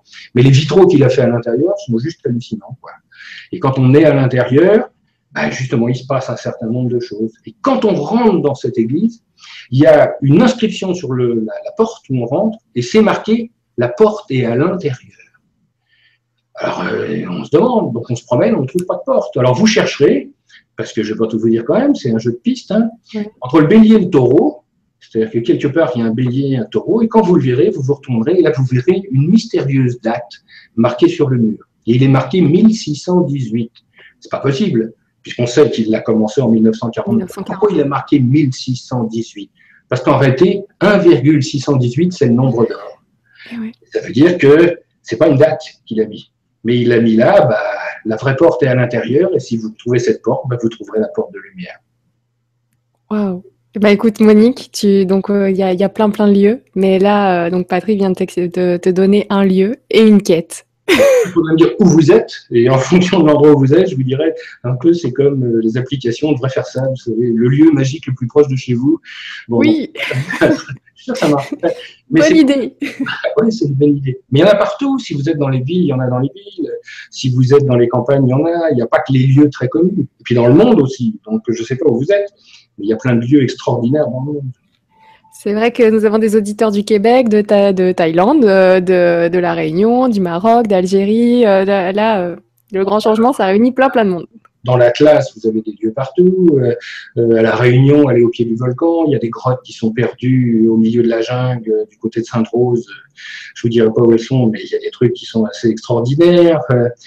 Euh, partout, je veux dire, au, Québec, aller au Mont-Saint-Hilaire. je vous conseille vivement d'aller voir. Il fait le pendant avec le pic du Bugarache ici, mystérieux pic qui est en France. Ben, il y a quelque chose qui ressemble à ça au Québec. Et dont la comment dirais-je, les pierres sont de même type, les phénomènes mystérieux sont de même type, sauf que c'est au Québec. Waouh. Waouh. Merci, merci beaucoup. Merci Monique pour cette question. Merci à vous Patrick d'avoir accepté cette soirée. Je me régale moi. c'est génial. Merci beaucoup. Alors, on continue avec Taïtiane, Taïtiane ou Taïtiane qui nous dit Peut-on ou doit-on avoir un maître dans notre quête alchimique ou est-ce une voie à mener en solitaire? Moi, je pense que les deux sont vrais. C'est-à-dire que euh, le chemin, vous le faites tout seul. C'est-à-dire on est seul et on meurt seul. Ça n'empêche pas d'apprendre, ça n'empêche pas d'écouter. Moi, je pense qu'on ne fait qu'associer temporairement des destins individuels. C'est comme des écheveaux où on se croise un moment, et puis ensuite, le chemin initiatique, on le fait seul. Alors par contre, avoir un maître, c'est très confortable. Ou pas. Parce qu'évidemment, euh, le côté ou pas, c'est euh, le premier travail d'une voie initiatique, en tout cas pour moi, ce que je dis n'engage que moi, c'est de faire des trous dans l'ego. C'est-à-dire l'ego, c'est la peau justement qu'empêche que la lumière passe. Et évidemment, faire des trous dans l'ego, on ne veut pas, parce que c'est nous, notre ego. Donc c'est très difficile. Et puis on a l'intelligence de l'ego, c'est la petite voix qui cause en permanence. Et nous, on dit, si tu veux suivre la grande voix, fais taire la petite. Et la petite voix, c'est celle que vous avez dans la tête qui vous dit ça c'est pas pour toi, ça c'est pas possible, ça t'y arrivera pas, ça t'as pas le droit, ça. Il est assis sur votre tête là. On dit que c'est le jugement et il faut pas l'écouter parce que le jugement. Donc l'écoutez pas. Alors évidemment, ça ne veut pas dire que notre mental, faut pas l'utiliser dans le monde des hommes. Ça ne veut pas dire qu'il faut pas l'utiliser dans la société. C'est une évidence. Mais il doit y avoir autre chose derrière, quelque chose de plus délicat. Mais pour trouver cette autre chose, il bah, faut faire des trous là-dedans. Et donc le maître, bah, ça va être son rôle, dans un premier temps. Donc, dans un premier temps, on respecte le maître, mais on le déteste. Il va nous faire tous les trucs les pires au monde pour savoir si on est vraiment motivé. On dit que quand un alchimiste euh, avait besoin d'un aide, il prenait un enfant. C'est-à-dire que l'enfant était donné par la famille. En échange, il était nourri, logé, éduqué. Et puis, bah, pendant dix ans, il balayait le laboratoire. Et puis après, on lui disait, mais je peux pas apprendre quelque chose? Tu veux apprendre quelque chose? Bah, Tu vois, on lui donnait un récipient, on mettait un truc, puis on lui disait, bah, tu vas me réduire ça en poudre pendant deux ans. Alors imaginez comment celui qui arrive, euh, l'impétrant qui arrive là et qui veut apprendre des choses, il dit, je vais apprendre des trucs extraordinaires, merveilleux, le maître va me faire voir des choses, et il me fait faire que des trucs chiants, parce que c'est vraiment le terme. Quoi. Et évidemment, ça va éprouver énormément notre motivation. C'est-à-dire que si on se dit, mais comment on peut me faire ça à moi, alors que moi qui suis arrivé et tout, j'ai fait un effort, paf, notre ego il arrive, et eh bien souvent on s'en va. On va dire, ah non, le maître il est mauvais. Jamais on se pose la question sur une voie, euh, c'est pas nous qui travaillons, hein, ça c'est pas possible ça. C'est toujours la voie qui est mauvaise, c'est les outils qui sont pas bons, c'est que on m'a mal enseigné, mais ça peut pas être moi qui euh, qui fasse mal. Donc l'idée, on va vraiment euh, le rapport entre le maître et le disciple est très difficile parce que le maître peut aimer son disciple, mais il va aller au-delà de ça en sachant que il peut pas être coulant avec lui. Il va falloir qu'il soit, il soit dur. D'ailleurs, on dit, quand on réussit à faire quelque chose dans cette voie, on se dit jamais merci. Mais parce que c'est une voie sans merci. C'est-à-dire que euh, voilà, vous êtes maître de votre destin, vous avez choisi votre chemin, eh bien, vous ferez tout ce qu'il faut pour aller jusqu'au bout. Et si vous suivez un maître, c'est que vous avez confiance et vous faites ce qu'il dit. Moi, j'avais un vieux maître à un moment, à chaque fois qu'on lui posait une question, il se faisait foutre à la porte. Parce qu'il se disait, mais t'es qui, toi, pour poser une question? Moi, ça fait une vie que je fais ça. Ça fait deux heures. Et tu vas m'expliquer comment faut faire, mais on a tous ça, ici, ça va faire rire plein de gens. on a tous une pratique dans laquelle on excelle parce que ça fait des années qu'on fait ça, puis on va voir un élève, puis lui, au bout de deux heures, il va nous dire Ah non, mais moi, je fais pas comme ça, je fais autrement. Alors évidemment, aujourd'hui, euh, c'est moins dur, c'est moins raide, c'est moins. Quoique, la voie traditionnelle, quand on la transmet, elle est quand même un peu comme ça. Donc pour moi, le maître, c'est pas une religion, c'est pas une secte, c'est pas on doit quelque chose au maître. Mais le maître non plus ne doit rien aux disciples. S'il n'y a que la voie qu'on suit. Et on pose toujours cette question, mais ça sert à quoi finalement? Bah, La réponse est ça sert à rien. C'est nous qui servons la voie. Et quand on a compris ça, bah, c'est même malgré soi qu'on va enseigner. On peut même aller à l'encontre de ses propres intérêts pour pouvoir enseigner, parce que ça va être plus important que soi-même. On sait qu'on est temporaire, qu'on n'est qu'un vecteur, et que quoi qu'il arrive finalement, eh bien ça finira par passer à travers nous. Alors c'est drôle parce que j'ai fait, j'ai enregistré, vous allez voir, ça n'a rien à voir, une, émission télé avec, euh, sur la 2, dont je ne vais pas citer euh, pour pas faire de pub, mais euh, sur Casanova. Voilà. Et on se dit, mais Casanova, vous vous rendez compte, Casanova et l'alchimie, mais quel rapport avec ça? Ah oui, quel rapport? Et il y en a un énorme, mais un qui est très fin. C'est que oui, c'est un escroc au début, c'est un aventurier. C'est-à-dire son seul but, bah, c'est de vivre le mieux possible en escroquant de l'argent au maximum de, personnes. Et donc, il trouve euh, une, poire, si je puis dire, qui est la princesse d'Urfé, qui a beaucoup d'argent, et lui, il lui fait croire que c'est un grand alchimiste. Mais pour lui faire croire que c'est un grand alchimiste, il faut qu'il se renseigne quand même. Ça veut dire qu'il se renseigne, ça veut dire que bah, commence à lire des livres d'alchimie, il commence à comprendre des choses, bon. Puis au cours de sa vie, bah, il va être mordu par ça. C'est-à-dire que oui, c'est un escroc au début, mais à la fin, non. Ça a pu être un escroc pour des tas de choses, mais à la fin de sa vie, eh bien, il va rencontrer quelqu'un qui va l'accueillir dans son château et qui va lui dire ben, on va faire de l'alchimie ensemble, on va faire vraiment de l'alchimie. Et Casanova, eh ben, il accepte. Et puis, d'un escroc, il devient quelqu'un qui est éclairé. Je pense que la clé, elle est là aussi. On peut être n'importe quoi sur une voie quand on la commence. L'important, justement, c'est de passer à travers tout ça. Et même si on commence une voie pour de mauvaises raisons, rien ne prouve qu'on ne va pas arriver au bout. Mhm. C'est très, très juste. C'est très, très juste. Merci beaucoup. Alors, on poursuit. Euh, il y a énormément de questions, énormément de commentaires. Je vous remercie beaucoup. Alors, je vais prendre, euh, bah, allez, au, hasard, Véro. Véro qui nous dit Merci pour cette super émission. Que c'est, la spagyrie ou spagyrie est-elle comme l'alchimie opérative ou une des phases de l'œuvre? Et lorsque toutes nos peaux seront tombées, qu'on arrive à être parfait, meurt-on sur la terre avec nos corps? C'est plein de questions. Alors évidemment, la spagyrie, c'est une, J'ai pas compris la moitié de la question, hein, donc il va falloir m'expliquer. L'asphagie, c'est Paracels, c'est-à-dire que Paracels, c'est un médecin, et euh, ce médecin se dit, bah, pour soigner les gens, on va fabriquer des produits, parce qu'il n'y avait pas de pharmacie comme aujourd'hui, et que souvent les médecins, apothicaires, astrologues, astronomes, c'était les mêmes. Donc il se dit, mais pour fabriquer des médicaments efficaces, comment on va faire?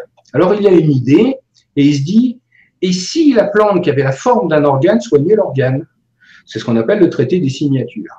Et c'est pas si bête que ça finalement, que si l'organe a une forme et que la plante a une forme, c'est qu'il y a au moins un point commun entre les deux.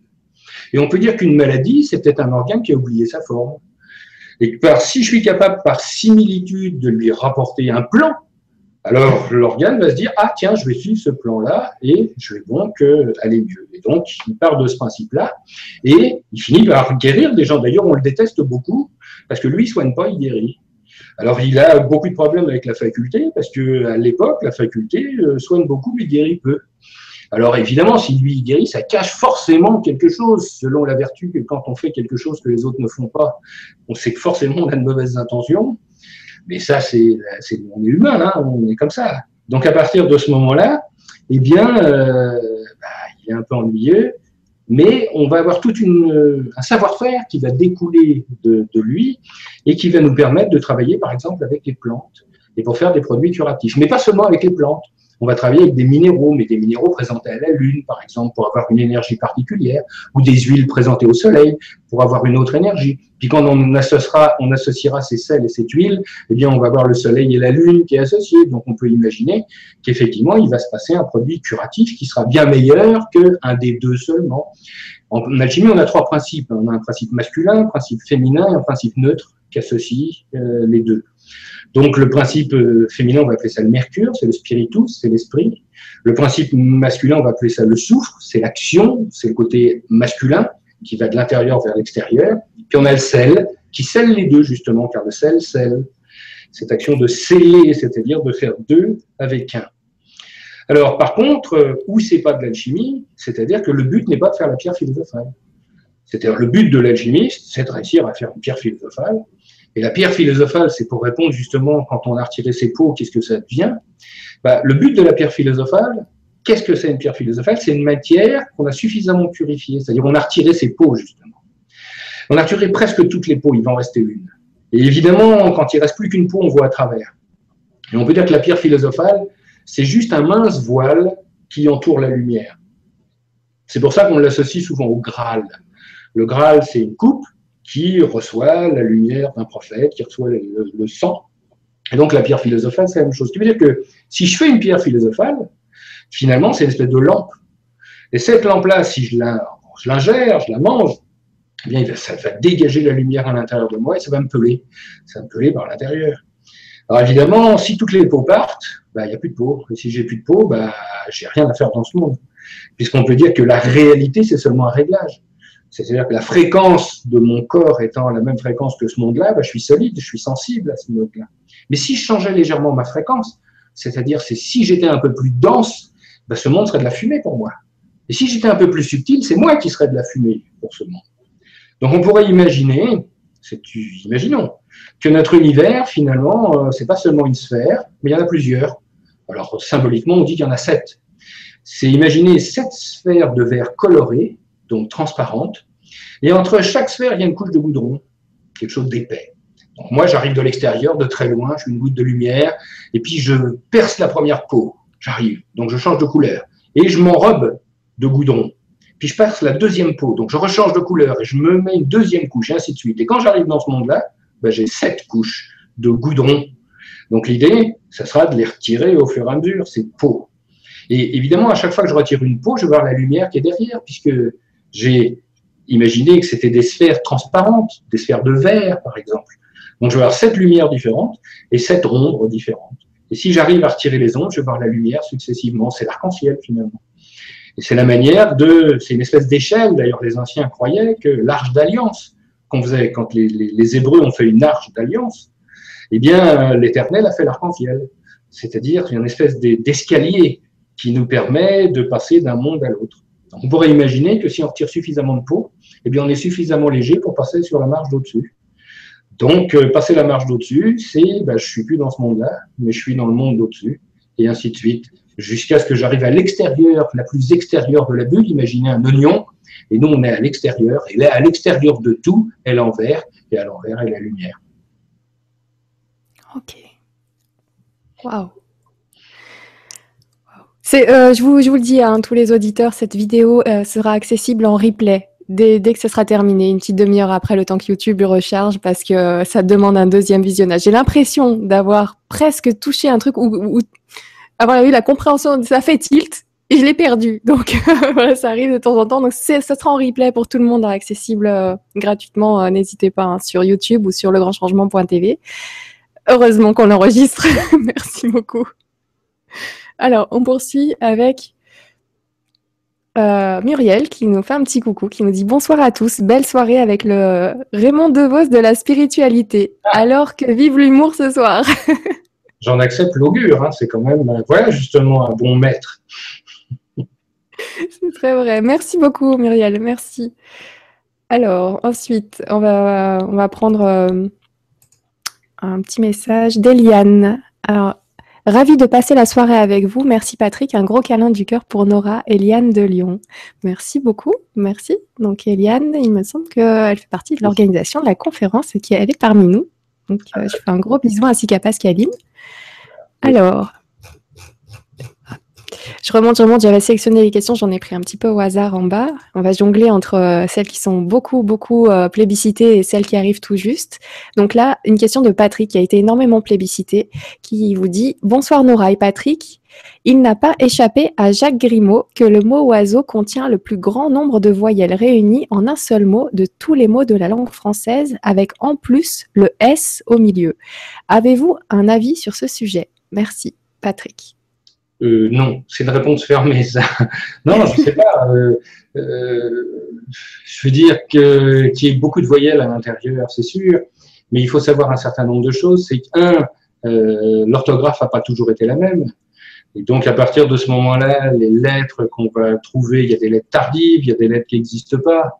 Il faut savoir aussi qu'on parle ici de cabale phonétique, c'est-à-dire que c'est plus la musique que vraiment l'architecture du mot, même si euh, le mot lui-même va avoir de l'importance. Donc c'est très difficile de dire euh, dans tous les mots de la langue française, et surtout depuis qu'on les exprime, quelles vont être les caractéristiques. Et puis surtout, euh, pour moi, la langue des oiseaux, c'est quelque chose de très poétique, de très magique. Sinon, un ordinateur pourrait le faire. Et pour moi, ça serait absolument dommage de faire des synthèses de mots d'une manière purement mécanique. Donc, j'ai pas de réponse à ça. On pourrait, je pourrais décortiquer le mot, je pourrais le faire dans la langue des oiseaux, je pourrais justement, le mot oiseau dans la langue des oiseaux pourrait avoir un sens, puisque je vous ai dit tout à l'heure que chaque, chaque lettre a un sens. Et la manière dont elle va s'articuler avec ses voisins vont donner une clé. Donc, pourquoi pas hein, Mais j'ai pas de réponse particulière, ni d'avis particulier. Ah bah, c'en est déjà une. Bien complète. Merci beaucoup. Merci Patrick euh, pour ta question et merci à tous d'avoir plébiscité cette question. Donc n'hésitez pas à surliker, on appelle ça comme ça, surliker les questions déjà posées si elles ressemblent à celles que vous voulez poser, parce que les, les réponses sont bien complètes. Alors, TET, TET Cycloconstructor, qui nous dit Bonsoir Nora et Patrick. Depuis la construction des pyramides et des autres sites antiques bien mystérieux jusqu'aux cathédrales, où trouve-t-on la signature des alchimistes au XXe siècle et aujourd'hui?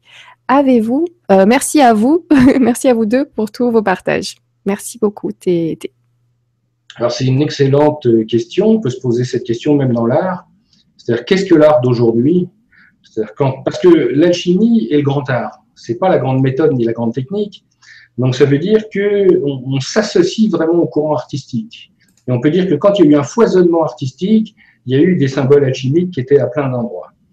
Alors il faut savoir que l'histoire de l'alchimie, je peux en parler un petit peu, euh, puisqu'on parle des, pyramides, commence pas aux pyramides, mais commence chez les Sumériens. Où, euh, alors pourquoi ça commence chez les Sumériens? Parce que c'est la première fois où on va avoir de l'écriture. Donc on a une trace de quelque chose. Ça ne veut pas dire qu'il n'y avait rien avant. D'ailleurs, à tel point, c'est quand les Sumériens écrivent leur histoire, euh, c'est déjà très construit. Donc, on ne peut pas imaginer qu'ils ont inventé les histoires en même temps que l'écriture.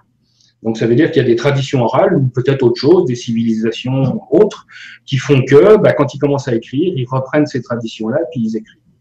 Ensuite, eh bien, ils font les peuples sémitiques, et puis on a les Égyptiens, bien sûr, qui font de l'alchimie, à tel point, c'est que les Égyptiens ne s'appellent pas les Égyptiens, mais les habitants du peuple de Kem, c'est les Kémis. Et Kem, ça veut dire noir.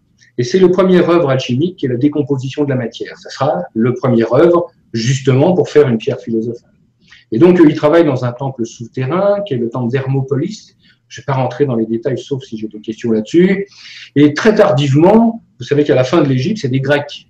À partir de Ptolémée, c'est-à-dire, euh, c'est un, général euh, d'Alexandre le Grand, qui est un Grec, et euh, on lui donne la terre d'Égypte. Et lui, il se prend pour un Égyptien. Il se dit finalement, c'est assez cool ici, je vais créer une lignée de pharaons et on crée des pharaons, l'époque ptolémaïque, où en réalité c'est des Grecs. Alors l'avantage, c'est qu'ils connaissent à la fois le grec et l'égyptien. Et c'est pour ça que Cléopâtre, longtemps après Ptolémée Ier, puisque là on est à peu près, on n'est pas à peu près, c'est Ptolémée VIII, donc beaucoup plus tard, eh bien elle est capable d'écrire son nom en grec et en égyptien, et c'est comme ça qu'on aurait des redécouverts les hiéroglyphes à travers les deux. Alors, euh, on fait de l'alchimie à ce moment-là, on le fait en Égypte, euh, les Grecs reprennent les secrets qui y a à l'intérieur, et euh, les, les, Égyptiens disent aux Grecs, vous avez des secrets, mais il ne faut pas raconter à tout le monde. Et les Grecs, évidemment, dès l'instant qu'ils ont les secrets, ils ouvrent des écoles et ils racontent partout. C'est les Japonais de l'époque, un peu. Donc, euh, évidemment, ça ne plaît pas aux Égyptiens. Et eux, ils ferment la porte des temples et ils disent, puisque c'est comme ça, vous ne saurez jamais ce qu'il y a dedans. Et comme le temple secret, c'était le temple d'Hermopolis, eh bien, ils en déduisent que dedans, il y a le dieu Hermès et qu'il connaît les trois pouvoirs matériels, spirituels, divins, et on l'appelle Hermès Trismégisme trois fois grand. Mais c'est une invention euh, des Grecs, purement. Donc, à partir de ce moment-là, les Grecs, y avoir une période très importante qui est celle d'Alexandrie. Et à Alexandrie, c'est là où on va émerger les symboles alchimiques qu'on connaît aujourd'hui. Car les symboles, et puis même la représentation des quatre éléments, la représentation du sel, du soufre, du mercure, c'est à ce moment-là. Ensuite, l'histoire va continuer. Et puis, on va voir les Arabes qui vont s'intéresser très fortement à l'alchimie, bien avant nous. Alors, je parle surtout de l'alchimie plutôt occidentale, mais on pourrait parler de l'alchimie chinoise, qui a beaucoup d'avance par rapport à nous. On pourrait parler de l'alchimie hindoue. Et eux, ils ont un avantage, c'est que leur histoire a été continue. C'est-à-dire qu'ils ont les traditions d'origine. Ça n'a jamais changé chez eux. Donc, ça veut dire qu'ils appliquent ce savoir. Ils ont un autre avantage, les Chinois et les Hindous, c'est qu'ils ne sont pas issus d'une civilisation judéo-chrétienne, c'est-à-dire une civilisation du péché, du jugement, des gentils, des méchants. Donc ils ont pu raconter ce qu'ils voulaient le plus longtemps possible. Alors après, euh, il y a un problème qui se produit, c'est que nous, on arrive en Occident, on arrive en Europe, et on continue à faire de l'alchimie, hein, puisque l'alchimie, finalement, c'était la manière de comprendre le monde. Et il se trouve que les alchimistes, dans leur quête, qui, je rappelle, n'est pas une quête chimique, mais une quête métaphysique, on parle de pierre philosophale et pas de pierre technique, ben, ils découvrent des produits. Les Chinois découvrent la poudre à canon, euh, ils découvrent aussi la porcelaine, on découvre des acides, on découvre des métaux, on découvre un certain nombre de choses. Et puis, bah, ça, ça rend bien service à la société quand même. En plus, à ce moment-là, il y a des religieux qui commencent à faire de l'alchimie. Je pense à Basile Valentin, Arnaud de Villeneuve. Arnaud de Villeneuve, bien plus ancien. Arnaud de Villeneuve, c'est lui qui traduit les textes arabes, eux-mêmes euh, récupérés de textes grecs. Et sans Arnaud Villeneuve, il n'y aurait pas d'alchimie en Occident. Donc il traduit ces textes-là, et bah, tout va bien. Parce qu'on dit que Dieu est dans chaque chose, parce que c'est merveilleux. Et après, il y a un problème, c'est l'Inquisition. C'est-à-dire qu'en 1229, eh bien, euh, l'Inquisition euh, se dit, bah, Dieu a caché des secrets dans la matière et c'est pas l'homme d'aller y voir. Donc à partir de ce moment-là, bah, ceux qui font de l'alchimie, ils le bûcher. Donc, risquant le bûcher, il commence à être un peu moins proliste. Et il commence à cacher des secrets de fabrication en association avec les bâtisseurs, par exemple les bâtisseurs de cathédrales. Et donc, on va retrouver dans des bas-reliefs, on va retrouver dans des sculptures, on va retrouver dans des peintures, on va retrouver dans des vitraux du savoir-faire, des secrets, parce qu'on est obligé de mettre des secrets. Ensuite, l'histoire continue, on arrive à la Renaissance. Bon, on peut commencer à exprimer les arts, et là, en exprimant les arts, on va commencer à, pouvoir reparler d'alchimie. Puis après, on arrive au XVIIIe siècle. Et là, au XVIIIe siècle, il y a plein de sociétés secrètes qui naissent parce qu'on a envie de connaître des tas de secrets. Et à partir de ce moment-là, on va pouvoir recommencer à parler d'alchimie. On parle aussi d'égyptomanie, parce qu'on va voir après la campagne de Napoléon, en 1797, il y a la campagne d'Égypte. Contrairement à ce qu'il nous raconte, on prend une pile hein, quand même. Hein. Lui, revient en disant on a été victorieux, mais pas du tout, on a été coincé là-bas. Et on est tellement coincé là-bas qu'il est parti là-bas avec une kyrielle de savants, eh bien, ils s'ennuyaient. Donc, comme ils n'avaient rien à faire, eh ben, ils ont commencé à chercher ce qui se passait en Égypte. Et ils sont venus au passé le plus ancien. Et quand ils ont commencé à ramener deux, trois choses égyptiennes en France, c'est devenu extraordinaire. On a commencé à mettre des symboles égyptiens partout, mais néo-égyptiens. Donc là, l'alchimie a encore pu s'exprimer. On a pu le faire. Et puis après, bien sûr, bah, il y a eu le siècle des Lumières. On a dit qu'est-ce que c'est que ce fatras de superstition moyenâgeuse? Aujourd'hui, il n'existe que la science. Donc, si vous parlez d'autre chose, c'est que vous êtes un peu, euh, j'allais dire allumé, ce qui est le bon terme quand même pour une bonne métaphysique, mais en disant c'est pas possible, un truc qui n'est pas démontrable, ça n'existe pas. Donc on a arrêté de parler d'alchimie, c'était même ridicule. En disant, vous, même encore aujourd'hui, en disant vous êtes un alchimiste, on vous imagine encore aujourd'hui avec un grand chapeau pointu, une grande barbe. Hein. Et euh, après le siècle des Lumières, eh bien, on est arrivé, on est passé de la technique, et aujourd'hui, on commence à se rendre compte qu'il nous manque quelque chose. C'est-à-dire, c'est pas moi qui ai dit que science sans conscience n'est ruine de l'âme, hein, et que on se dit, bah oui, bien sûr que la science existe, bien sûr qu'elle est nécessaire, bien sûr qu'on est heureux de la trouver, mais il y a peut-être une autre notion, il y a peut-être autre chose, il y a peut-être une synergie avec ça. Et l'idée de se dire, ben, si cette synergie existe, pourquoi on n'en parlerait pas encore? Alors la question, parce que finalement je vais répondre à la question, c'est est-ce qu'il y a aujourd'hui des traces des alchimistes dans le monde? Ben oui, d'ailleurs j'en suis la preuve vivante c'est que on n'a pas les mêmes vecteurs. C'est si au, Moyen Âge ils avaient eu euh, le web, bah, peut-être qu'ils l'auraient utilisé sans aucun doute même. S'ils avaient eu le multimédia, bah, bien sûr qu'ils l'auraient utilisé aussi. C'est une manière de communiquer. Alors ça ne veut pas dire qu'il n'y a pas des choses qui sont secrètes, ça ne veut pas dire qu'il n'y a pas des choses qui sont cachées, mais ils peuvent être cachés dans un film, ils peuvent être cachés dans une musique. Alors bien sûr qu'on bâtit encore et que dans les constructions qu'on fait, il y en a qui sont au nombre d'or, encore aujourd'hui, bien sûr. C'est vrai que les secrets des bâtisseurs n'ont pas été perdus, hein, et qu'il y a dans des écoles d'architecture, on s'aspire encore du temple de l'homme de Chevalet Glubitz, où euh, on superpose les statues égyptiennes à l'homme. Et on se dit, tiens, et si l'homme, on le mettait à l'intérieur de l'architecture, ce qui est quand même un acte magique. Au Moyen Âge, par exemple, pour construire quelque chose, l'architecte n'utilisait pas des mesures qui étaient standards, il prenait la coudée. la coudée, c'est la distance entre le creux de la main et son coude. Donc ça veut dire qu'il se mettait à l'intérieur. Aujourd'hui, quand on a un artiste qui se place à l'intérieur, qui se met à l'intérieur de son art, soit par euh, sa connaissance, soit par la passion qu'il a de ce qu'il fait.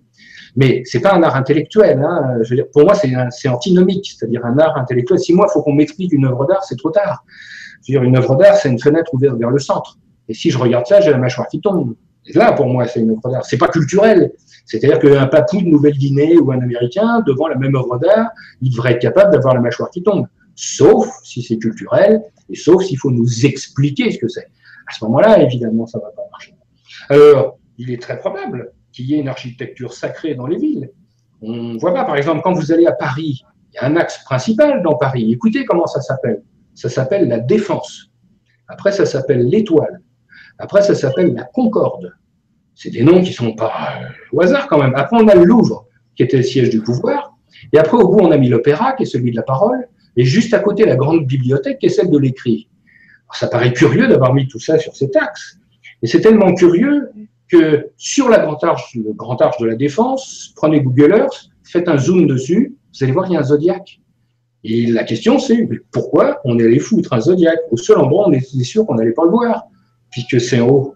Alors, il y a une, des motivations diverses, peu importe. Mais ça veut dire qu'on a mis un objet d'astrologie à l'intérieur et sur une construction très moderne et sur l'axe principal de Paris.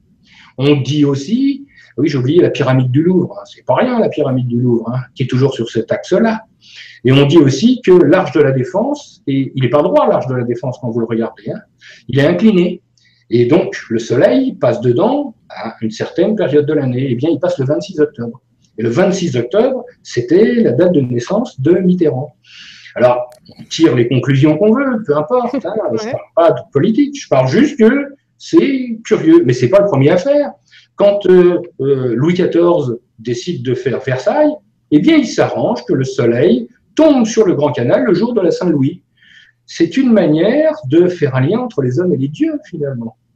Donc, cette architecture, elle existe et que à des endroits très particuliers, ceux qui l'ont fait ont mis un petit signe. Vous connaissez la Concorde, l'obélisque de la Concorde? Ben, c'est pas une place, c'est un cadran solaire en vrai. Parce que si vous tournez autour de la Concorde, vous allez voir qu'il y a des chiffres sur le sol. Donc c'est un cadran solaire géant, vous imaginez, capable de donner l'orientation du Soleil. Là, on est en, c'est de la magie pure, là, on ne sait plus où on est. Waouh vous, euh, quand vous vous baladez dans, dans les villes, tout ça, ça, vous avez toujours ça en tête. Finalement, on est alchimiste tout le temps. Enfin, on, pas ça tout le temps, parce que sinon, je veux dire, on va dire, il fait une névrose obsessionnelle quand même. Hein. Non, mais on peut dire qu'un artiste, par exemple, qui est un sculpteur, eh ben, il aura toujours le nez en l'air. Il va regarder les cariatides, il va regarder. Je pense qu'on a toujours une aspiration, on a toujours une attirance. Et je veux dire, c'est dommage de passer à côté. Donc l'idée, on a des livres partout et on ne sait pas lire. Mais dès qu'on apprend à lire, bah évidemment, moi quand je me balade dans une ville, j'ai toujours ou le nez en l'air ou le nez en bas, je cherche toujours un truc. Mais le pire, c'est que je les trouve. C'est-à-dire qu'il n'y a pas une ville où on n'a pas mis quelque chose, on a voulu mettre un message, pas forcément des messages mystiques ou des, mais quelque chose. Il y, en a que j'aime beaucoup. Euh, il y en a par exemple quand vous allez à Notre-Dame, vous avez euh, sur le portail ouest, qui est le portail du Christ, un jugement. C'est-à-dire Saint-Michel euh, qui pèse les âmes. Et puis, bah, ceux qui sont à droite, c'est ceux qui sont sauvés. Puis ceux qui sont à gauche, bah, pas de chance, leur âme était trop lourde, donc ils sont précipités aux enfers. Alors, quel rapport avec la vie publique?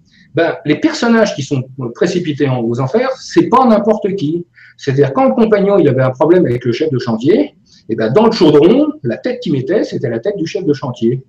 Donc, imaginez le type qui voyait ça et qui savait que pour l'éternité, ou en tout cas pour un temps très très long, eh ben, il serait dans le chaudron du diable. Donc, c'est aussi des traditions populaires, c'est aussi des donateurs qui ont voulu faire un vitrail et qui sont dessinés tout petits en bas. Donc, il y a des histoires qui sont euh, incroyables. Il y a des jeux de pistes. Il y a des endroits où euh, on a une colonne feuillée, puis il y a un doigt. Alors, vous suivez le doigt, puis le doigt vous amène ailleurs. Puis là, il y a un autre doigt. Puis vous vous promenez complètement dans l'église, puis vous arrivez à un endroit où vous ne seriez jamais allé. Et puis là, dans le coin d'un mur, on voit un personnage tout joufflu, qui est tout souriant.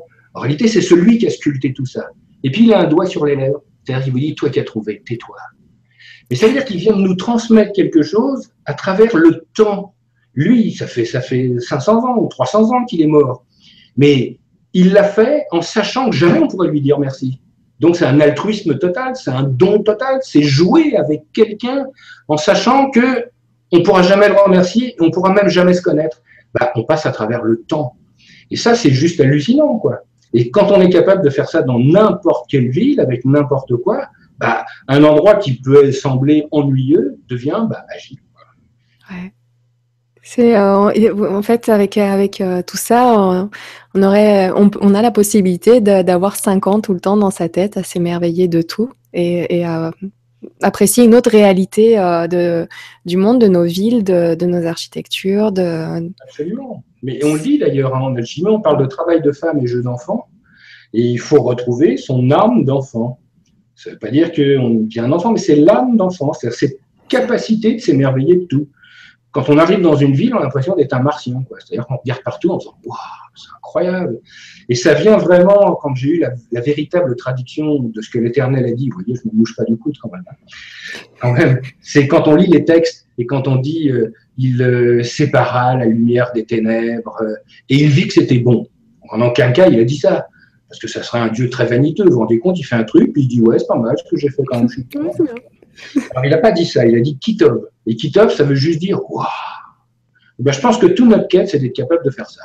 C'est-à-dire, si une fois par jour dans votre vie, pour quelque condition que ce soit, vous êtes capable de faire Waouh ben, Je pense que vous n'avez pas besoin de chercher la pierre philosophale et que je pense que Waouh, c'est le bruit que la lumière fait quand elle rentre dans nous. C'est simple, hein c'est excessivement simple. Excessivement simple.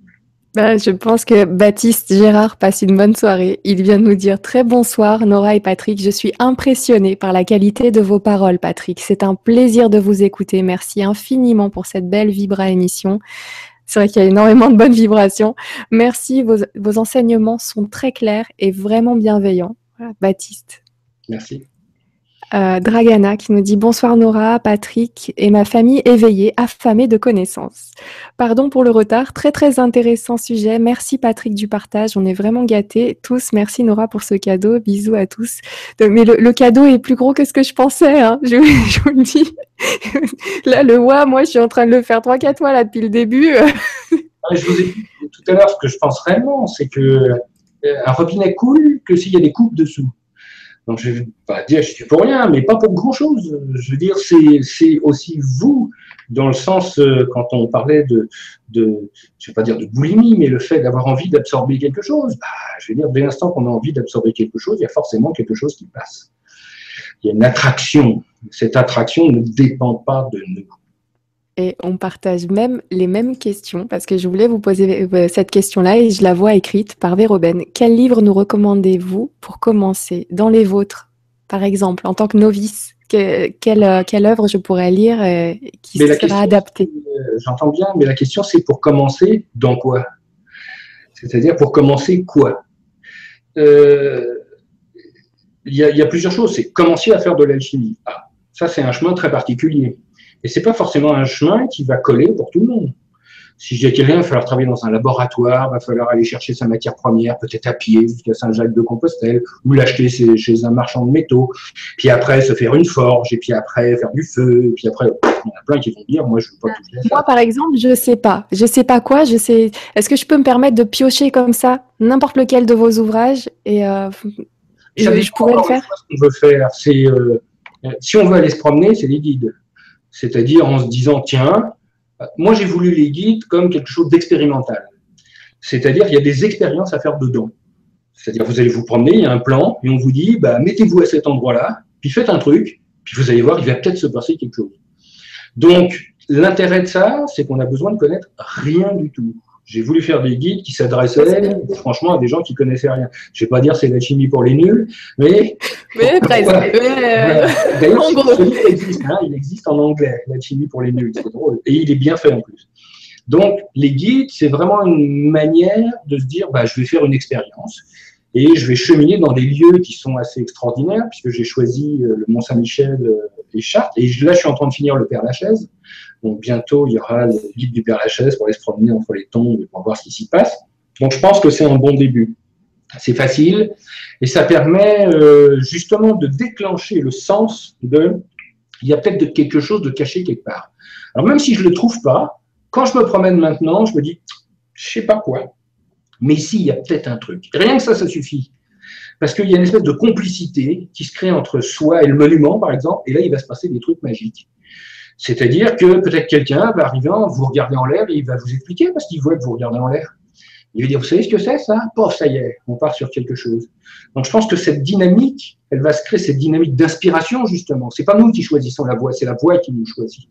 Donc là, il peut nous tomber quelque chose. Donc ça, pour moi, c'est quelque chose d'intéressant. Après, si on a envie de travailler sur les textes, à ce moment-là, les trois comptes alchimiques sont intéressants et le, l'heptalion, mais c'est pour comprendre vraiment ce qu'il y a dedans, il faut chercher. Hein. C'est-à-dire c'est fait exprès. Hein. Il y a un réel travail. Hein. Alors on peut trouver plein de trucs, mais il y a un vrai fil, il y a une vraie quête à l'intérieur qui peut être euh, intéressante. Et de la matière à la lumière, c'est ma vision de l'univers ou la vision de l'alchimiste, c'est-à-dire bah, comment est l'univers et euh, pourquoi il y a de la matière, pourquoi il y a de la lumière, ce qui s'y passe. Donc j'ai pas tellement de réponses.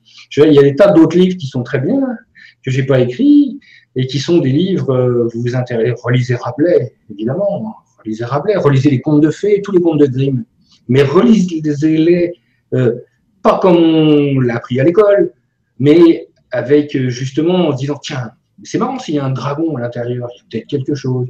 Et puis la couleur verte dont je vous ai parlé tout à l'heure, tiens, s'il y a quelque chose de vert, c'est qu'il y a quelque chose de caché. Il faut savoir que tous les contes hein, qui sont des frères Grimm, qui n'ont pas écrit, hein, en réalité, ils ont collationné des contes de tradition populaire. Et l'avantage, c'est qu'ils ont été très respectueux. C'est pas des comiques, hein, ils étaient des livres de grammaire allemande, donc euh, c'était pas. Mais l'avantage qu'ils avaient, c'est que c'était très carré et qu'ils n'ont pas changé. Alors que quand Perrault a récupéré les mêmes contes avant, hein, il fallait que ça, ça, soit lisible à la cour de Louis XIV. Donc, il a édulcoré évidemment tout ce qui était important. Donc, relire des textes qu'on connaît déjà, mais avec un autre regard, peut donner des clés incroyables, mais incroyables, même dans les modernes. Hein. Euh, quand euh, Lance Bureau, celui qui a fait euh, Tarzan, il n'a pas fait Tarzan, mais il a fait Le Prince de Mars, le cycle de Pellucidar, il y a des trucs incroyables qu'il a mis dedans, il l'a fait exprès. Hein. Donc Tintin, on lisait Tintin, évidemment, on va dire Tintin, il n'y a aucune raison. Mais Tintin, vous n'avez pas remarqué qu'il fait 22 albums de 7 à 77 ans. Donc évidemment, euh, il aurait pu faire de 8 à 88, il aurait pu en faire 23, donc ça veut dire qu'il a une idée derrière la tête. Il a tellement une idée derrière la tête que tous ses personnages à l'intérieur sont codés. Il a fait exprès, et c'est pas un hasard s'il l'a fait exprès. Alors, euh, on parlait tout à l'heure de, l'échelle quand on n'est plus dans ce monde pour monter du bas en haut. Euh, on parlait de l'arc-en-ciel tout à l'heure. On a dit il y a un escalier, il y a une échelle. Eh ben, qui nous parle de ça? Chez nous, on a une déesse protectrice, et cette déesse, c'est Cybèle. Et Cybèle, elle a les pieds dans la terre et la tête dans les nuages. Devant elle, elle a une échelle. Vous voyez Notre-Dame sur le portail du Christ. Et ben, c'est la Castafiore. Parce que la Castafiore, elle, chante toujours Je ris de me voir si belle dans ce miroir, forcément.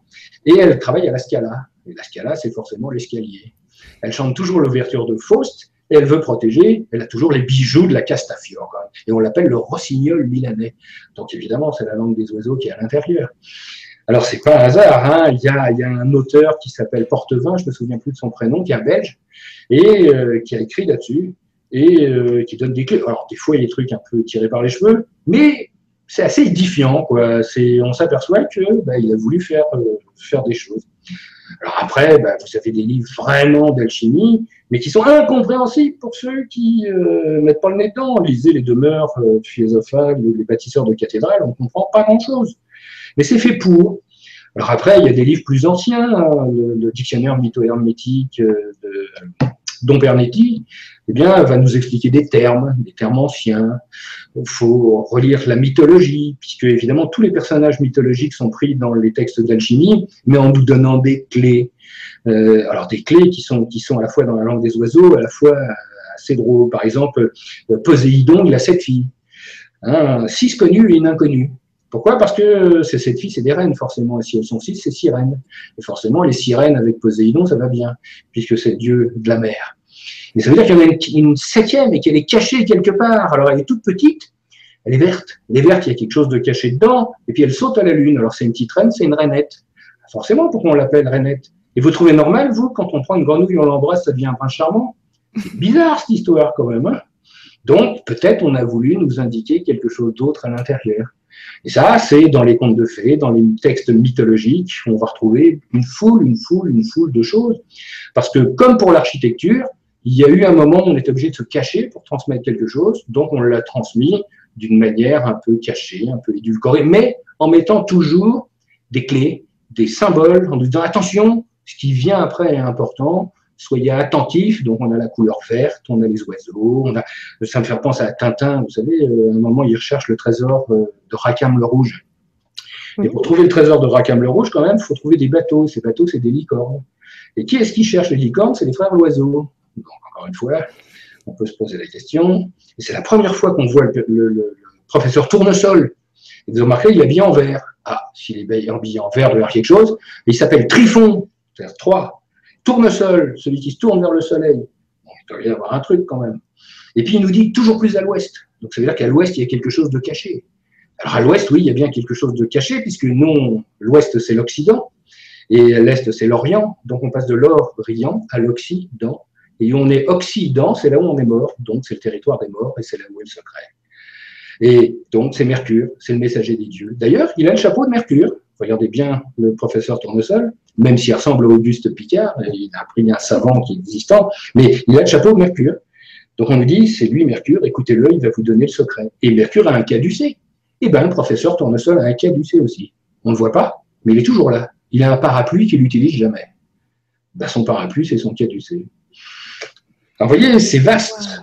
Donc, euh, à la fois dans des, dans des, textes, dans des bandes dessinées, dans des livres anciens, modernes. C'est pas le livre qui est important c'est la manière dont vous allez l'aborder. Ça vous est jamais arrivé Moi, ça m'est arrivé. On prend un, livre dix ans après, on comprend pas la même chose. On dit, mais comment j'ai pu passer à côté de ça? Pourtant, je l'ai lu. Ben ouais, il y a autre chose. Le livre n'a pas changé, mais nous, oui. C'est la manière de percevoir. On dit ça en permanence, percevoir. Percevoir, c'est perce pour voir. Persévérer, percez et vous verrez. Et la question, c'est percer quoi pour voir quoi? Donc, c'est pas l'apparence qui est importante. Le livre n'est que l'apparence, mais c'est la manière dont on va rentrer dedans. C'est comment on va percer justement pour voir la lumière qui est de l'autre côté. Et ça marche aussi pour les livres. Et même pour des livres modernes, même pour des films modernes. Encore une fois, le vecteur n'est pas important, c'est ce qu'il va y avoir dedans. Et j'ai l'impression qu'à vous écouter, que la fin, en fait, le, but, euh, atteindre un but, c'est pas ça. L'important, c'est, le chemin, la quête, parce qu'on voit avec ce, petit œil qui brille, ah, si vous passez par là, vous allez adorer ce chemin-là, euh, celui-ci aussi, mais, mais pas dans l'idée de, trouver, mais plutôt de, chercher. La quête est, est plus intéressante peut-être parce que plus enrichissante finalement que l'objectif à atteindre. On ne sait pas, on sait pas si c'est enrichissant ou pas. Finalement, c'est pas, c'est pas notre problème. On dit le philosophe cherche la perfection du moment présent. Comme on ne sait pas où est la fin du chemin, elle peut être tout de suite. Donc on marche comme si euh, on était au bout tout de suite. Et chaque chose qu'on voit est un bout, est un but. Donc on, est forcément, on n'attend rien. Le, problème de la quête, c'est le désir. C'est-à-dire j'attends quelque chose. Et pour attendre quelque chose, il faut que ça soit précis. Mais je ne sais pas ce que je cherche. Donc je ne peux pas attendre quelque chose puisque je ne sais pas ce que je cherche. Et le problème, c'est quand on désire quelque chose, déjà on se prive de tout le reste. Et s'il y a autre chose qui arrive, je ne vais même pas le voir puisque je désire quelque chose.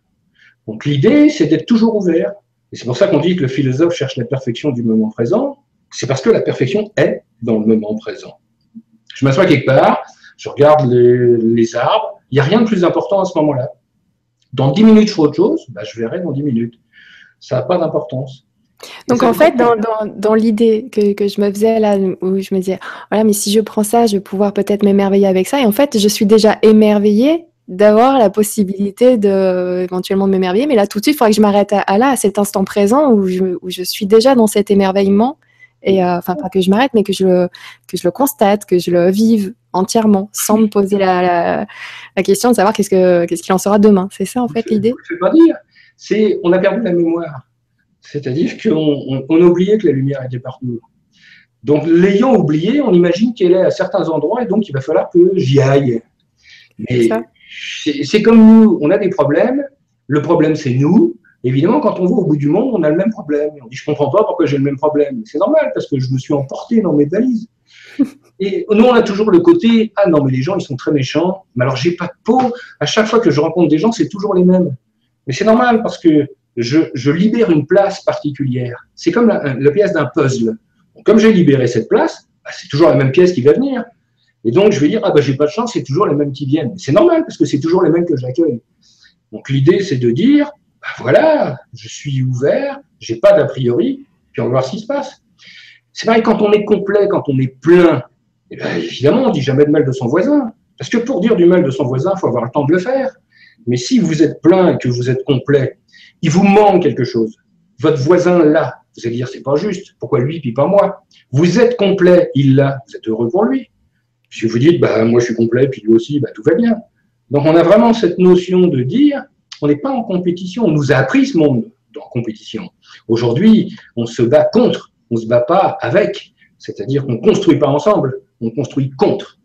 Et je pense que ce qu'on doit rapprendre, mais les éléments nous le rapprendront, on le voit quand il y a des catastrophes, c'est que quand il y a des catastrophes, tout le monde s'unit.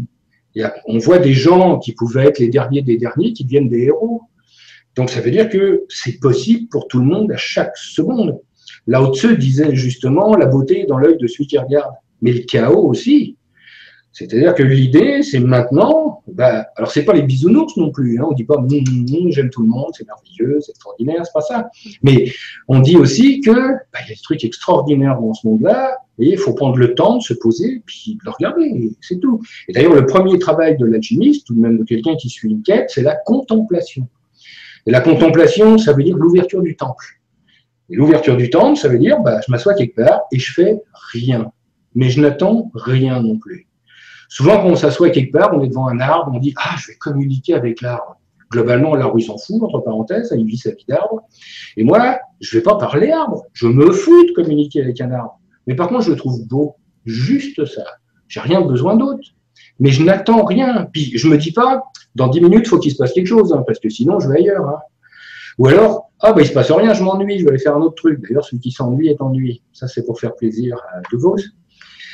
C'est de dire que chaque moment peut être un moment de bonheur. Le bonheur, c'est à la bonne heure. Et la bonheur, c'est au moment présent. C'est comme avec les enfants, on se dit euh, Ah, ben, j'ai pas de chance, mes enfants, ils partent maintenant, je ne les ai pas vus grandir. Il bah, fallait regarder. Je veux dire Arrêtez-vous, regardez. Nous, on nous dit Ah, faut toujours que tu te dépasses. Mais à force de se dépasser, on se perd de vue. Donc arrêtons. Et il faut vivre l'intensité du moment présent, faire ce qu'on peut faire, ni plus ni moins, et goûter chaque chose. Je veux dire, euh, moi, je serre la main de quelqu'un, je le fais vraiment, on n'est pas obligé de le faire. Mais si je le fais, je le fais vraiment, puis je suis là. Si j'embrasse quelqu'un, je suis pas obligé de le faire. Mais si je le fais, je l'embrasse au sens littéral, je le prends dans les bras, je l'embrasse. Si j'ai pas envie, je le fais pas. Quand je tiens une poignée de porte, je tiens une poignée de porte. Et je veux dire que tous ces actes de la vie, eh ben, c'est idiot, mais ça peut nous remplir de bonheur total. Il y a une expérience que j'ai faite qui m'a marqué. Je suis dans un embouteillage. D'ailleurs, j'ai plus de voiture parce que c'était un, dernier truc qui m'énervait. Mais donc, je suis dans un embouteillage et ça m'énerve un embouteillage. Et là, je me dis, toi qui es un gros malin, comment tu vas trouver la sérénité, le moment présent, alors que ça t'énerve et tout. Et je regarde par la fenêtre. Et en regardant par la fenêtre, je vois une bordure de trottoir. Alors, je regarde la bordure de trottoir, puis je vois qu'il y a comme du mica dans les brillantes. Puis je regarde d'une manière un peu plus précise, je pense à celui qui a taillé quand même la bordure de trottoir. Puis en regardant d'une manière un peu plus précise, je m'aperçois qu'entre la bordure de trottoir et le trottoir, il y a une petite bande de terre. Et en regardant la bande de terre, je vois un petit brin d'herbe dedans. Et je vous rappelle qu'on parle d'une bordure de trottoir. Mmh.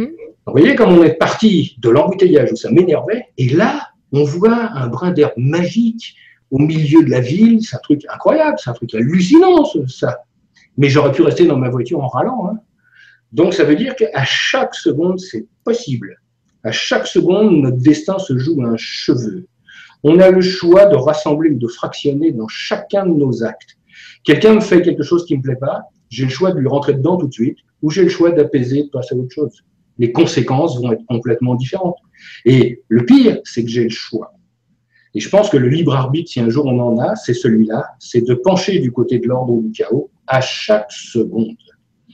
Mais on est libre, hein. quelquefois on succombe, hein. quelqu'un m'énerve, je vais dire, bah, je vais lui rentrer dedans parce que ça fait du bien.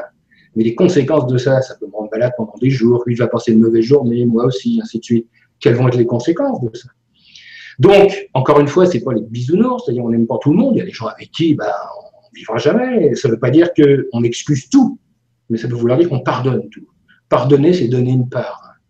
Donc il y a des choses inexcusables, évidemment, il y a des choses qu'on ne veut pas, des civilisations qu'on n'a pas envie de vivre, des situations qu'on n'a pas envie de vivre. Mais il y a, on peut toujours avoir le choix, et ce que j'aime bien dire, c'est que ça va, dépendre de la distance qu'on a entre la bouche et le cœur. Et on peut dire que tout le travail qu'on fait, c'est peut-être justement de diminuer cette distance entre la bouche et le cœur, et d'au lieu de parler avec ma tête, qui est l'intelligence de l'ego, bah, je vais parler avec mon cœur, qui est l'intelligence de l'amour. C'est très très beau et c'est très bien dit et, ça résonne. Je note. Merci beaucoup. Merci. Merci Véro pour ta question. Euh, on poursuit avec Abra Cadabra qui nous dit Bonsoir Nora et Patrick. Vu que vous êtes l'un des derniers alchimistes opératifs, ma curiosité était de savoir si vos capacités psychiques ont évolué et quel genre de capacités avez-vous à ce jour Merci à vous. Abra Cadabra. Alors déjà, j'espère pas être euh, l'un des derniers des alchimistes, j'espère ne pas être une espèce en voie de disparition. Mais ce qui est, on voit dans le, temps d'ailleurs, euh, dans l'histoire, que euh, bah, c'est un peu comme un serpent de mer, c'est-à-dire ça sort, ça revient, ça sort, ça revient, ça disparaît, ça réapparaît. On est un petit peu euh, comme ça, quoi. on apparaît quand on a besoin de nous, puis on disparaît quand on n'a plus besoin de nous. C'est sans doute ça. Donc, je ne sais pas. Donc, j'espère qu'il y en a d'autres. Bah oui, parce que Véro Ben a posé une question qui est énormément plébiscitée aussi, qui dit comment apprendre l'alchimie au départ. Donc, ils sont nombreux à vouloir euh, ah suivre. vous savez, c'est, on dit que les adeptes, c'est-à-dire ceux qui ont trouvé la pierre, il y en a 10 par siècle à peu près. On va dire, ça va décourager tout le monde. Alors, 10 bah, par siècle, alors c'est même pas la peine que je le fasse, il n'y a aucune chance. Mais des grands pianistes, il y en a combien? Puis des grands peintres, il y en a combien? Je ne parle pas des gens qui sont bons, je parle des très grands des virtuoses, ceux qui sont, il n'y en a pas plus de 10 par siècle. Hein. Alors, je veux dire, euh, il y a toujours les trois caractéristiques. C'est, on peut euh, parler d'alchimie, on peut faire de l'alchimie, puis être un alchimiste. C'est pas la même chose. Être un alchimiste, c'est pas seulement je travaille au laboratoire, c'est un état d'être, c'est une manière de vivre, une manière de respirer, une manière de comprendre le monde. Donc, c'est vraiment euh, ça. Donc ça, pour moi, euh, bah, j'espère qu'il y en a plein d'autres. Euh, l'avenir le dira, ou le passé l'a dit. Mais ça, c'est une chose. Alors, les pouvoirs psychiques, j'en sais rien du tout. Je veux dire, on a tous tendance à, influencer l'univers d'une manière ou d'une autre. Alors, généralement, d'une manière négative, ce qui est très étrange, c'est que on est capable de se dire, ah ben j'ai un truc bien, donc je vais avoir un truc mauvais. Et puis quand ça se produit, on est content. On dit, ah, je l'avais bien dit. Hein. Mais ça veut dire que le pouvoir est nôtre pour être capable d'avoir créé un truc mauvais. Celui qui dit, moi, j'ai pas de chance, alors, dès qu'il y a une tuile, c'est pour moi. Alors il sort, il y a un courant d'air, il prend une tuile. Il rentre avec, il est content. Il dit à tout le monde, je vous l'avais bien dit. Donc ça veut dire, et ça prouve, que nous sommes capables d'influencer l'univers pour qu'il nous soit négatif. Pourquoi ça ne marcherait pas dans l'autre sens? Et pourquoi on ne pourrait pas influencer l'univers pour qu'il nous soit positif, puisque ça marche dans un sens? Donc si moi je me dis, je suis heureux, j'ai de la chance, bah, à force de le dire et que les autres le croient, ça va finir par devenir vrai. Alors, est-ce que c'est des pouvoirs ou est-ce que c'est seulement comme ça que l'univers fonctionne? Bah, J'en sais rien. Alors, est-ce qu'il y a eu une amélioration des, pouvoirs psychiques? Je ne pense pas. Par contre, il y a une amélioration de la perception. Ça, ça fait pas long d'un doute. Mais ça ne veut pas dire que je suis meilleur, ça veut dire que je regarde plus. Ça veut dire que je m'arrête plus. Vous savez, quand on va chercher des champignons avec quelqu'un qui connaît, donc on va aller dans le bois, puis nous, on va pas en trouver la queue d'un. Puis il va arriver de nous, puis il va faire, tiens, regarde, en montrant à tes pieds, puis il va y en avoir un. Et au moment où il met je le vois. Pourquoi? Parce que c'est comme s'il fallait se faire l'œil. Puis une fois que l'œil est fait, eh bien, je vois le monde. Et si c'était vrai pour tout? Et si c'était vrai pour toutes les réalités, la réalité non ordinaire? Et ce qu'on appelle capacité psychique, ça voudrait dire qu'on a des machines, que notre cerveau fonctionne autrement, qu'on a des nouveaux sens qui apparaissent. Moi, je pense pas. Je pense qu'on a juste la capacité de tendre l'oreille.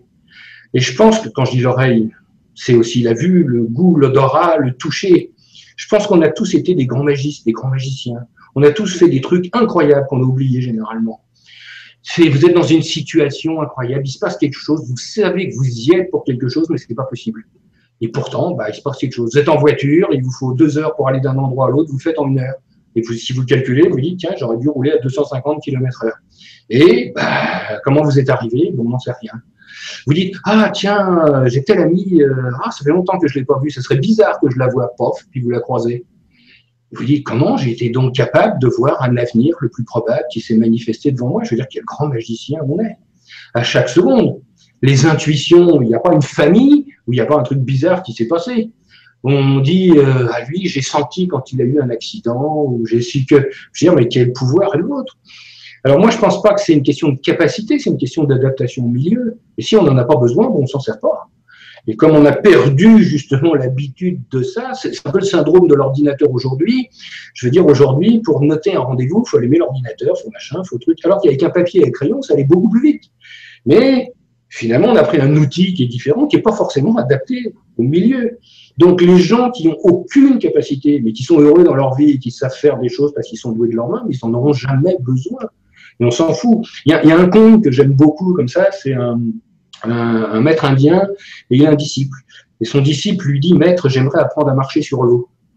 Alors le maître, le maître lui dit, ah, marcher sur l'eau, euh, c'est un grand pouvoir, c'est difficile. Alors je vais te donner un exercice, puis tu vas le faire pendant dix ans.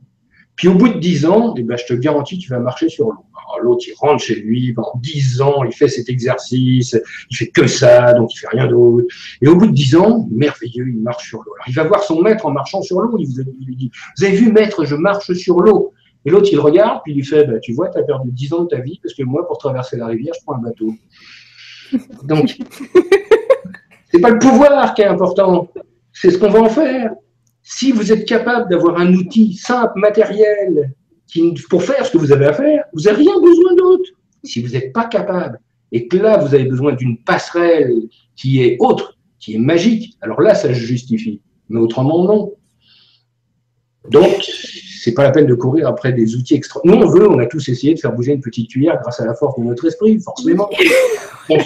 puis la cuillère, elle bouge pas d'un poil. Vous imaginez la méchanceté des objets? Ça veut dire qu'elle résiste, en réalité, elle aimerait bien bouger.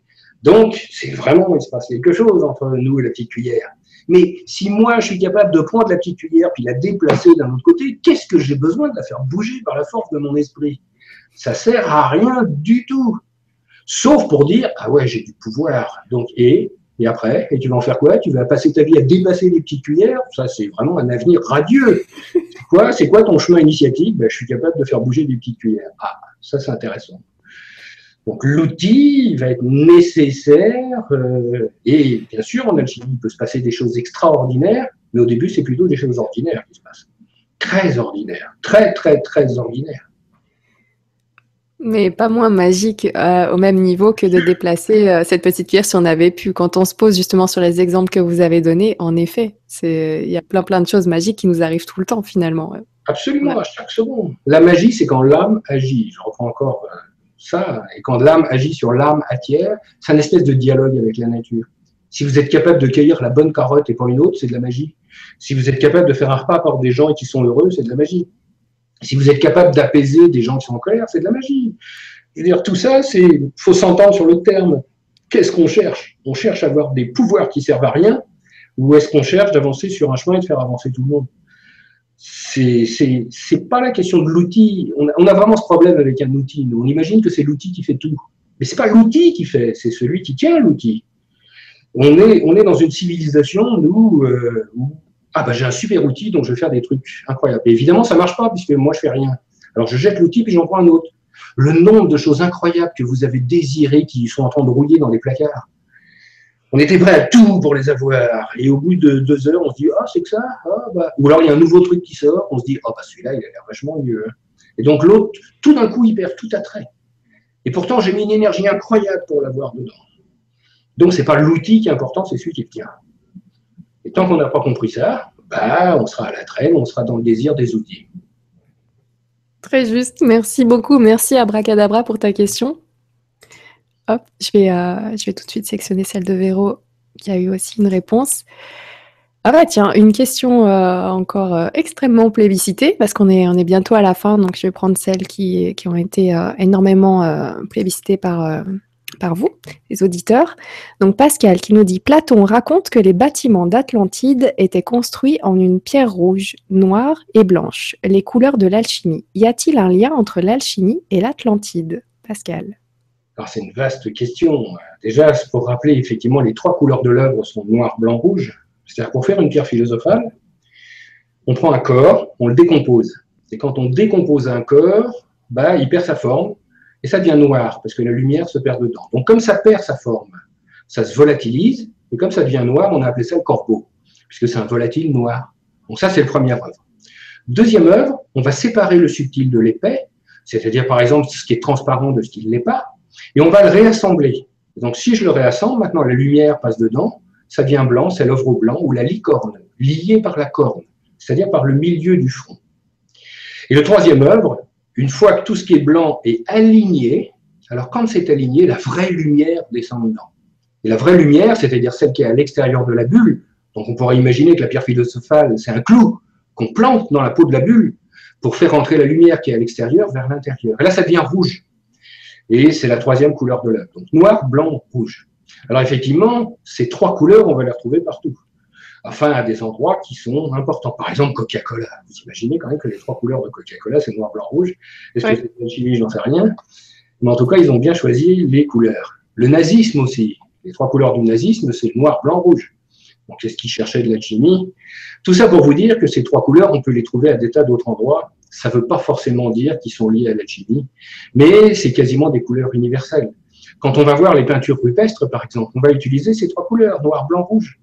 Mais pourquoi? Parce qu'on va utiliser du manganèse pour le noir, on va utiliser des carbonates pour le blanc, on va utiliser du fer pour le rouge. Et c'était des choses faciles qu'on avait sous la main. On n'avait pas de bleu, on n'avait pas de fer, on avait, c'était des couleurs naturelles. Donc, est-ce que c'est la poule ou l'œuf? C'est-à-dire que ces trois couleurs se manifestent dans le monde parce que justement elles sont importantes. Est-ce que quand on prend ces trois couleurs pour construire quelque chose, est-ce que d'une manière secrète, cachée, un souffle, une inspiration nous pousse justement vers ces trois couleurs? Alors après se pose la question de l'Atlantide. Alors est-ce que l'Atlantide existait? Platon le dit. Alors est-ce qu'il le dit pour faire un cours de politique? Ou est-ce que ça a vraiment existé? On n'en sait rien. Alors comme on n'en sait rien, je peux encore moins parler de la ville et encore moins parler des pierres qui composent la ville. Après, il y a des tas d'histoires qui tournent autour. Il y a des tas de choses curieuses, en tout cas. Euh, par exemple, on s'aperçoit que les côtes, euh, tout l'ouest de l'Europe, c'est là où on a des constructions les plus anciennes.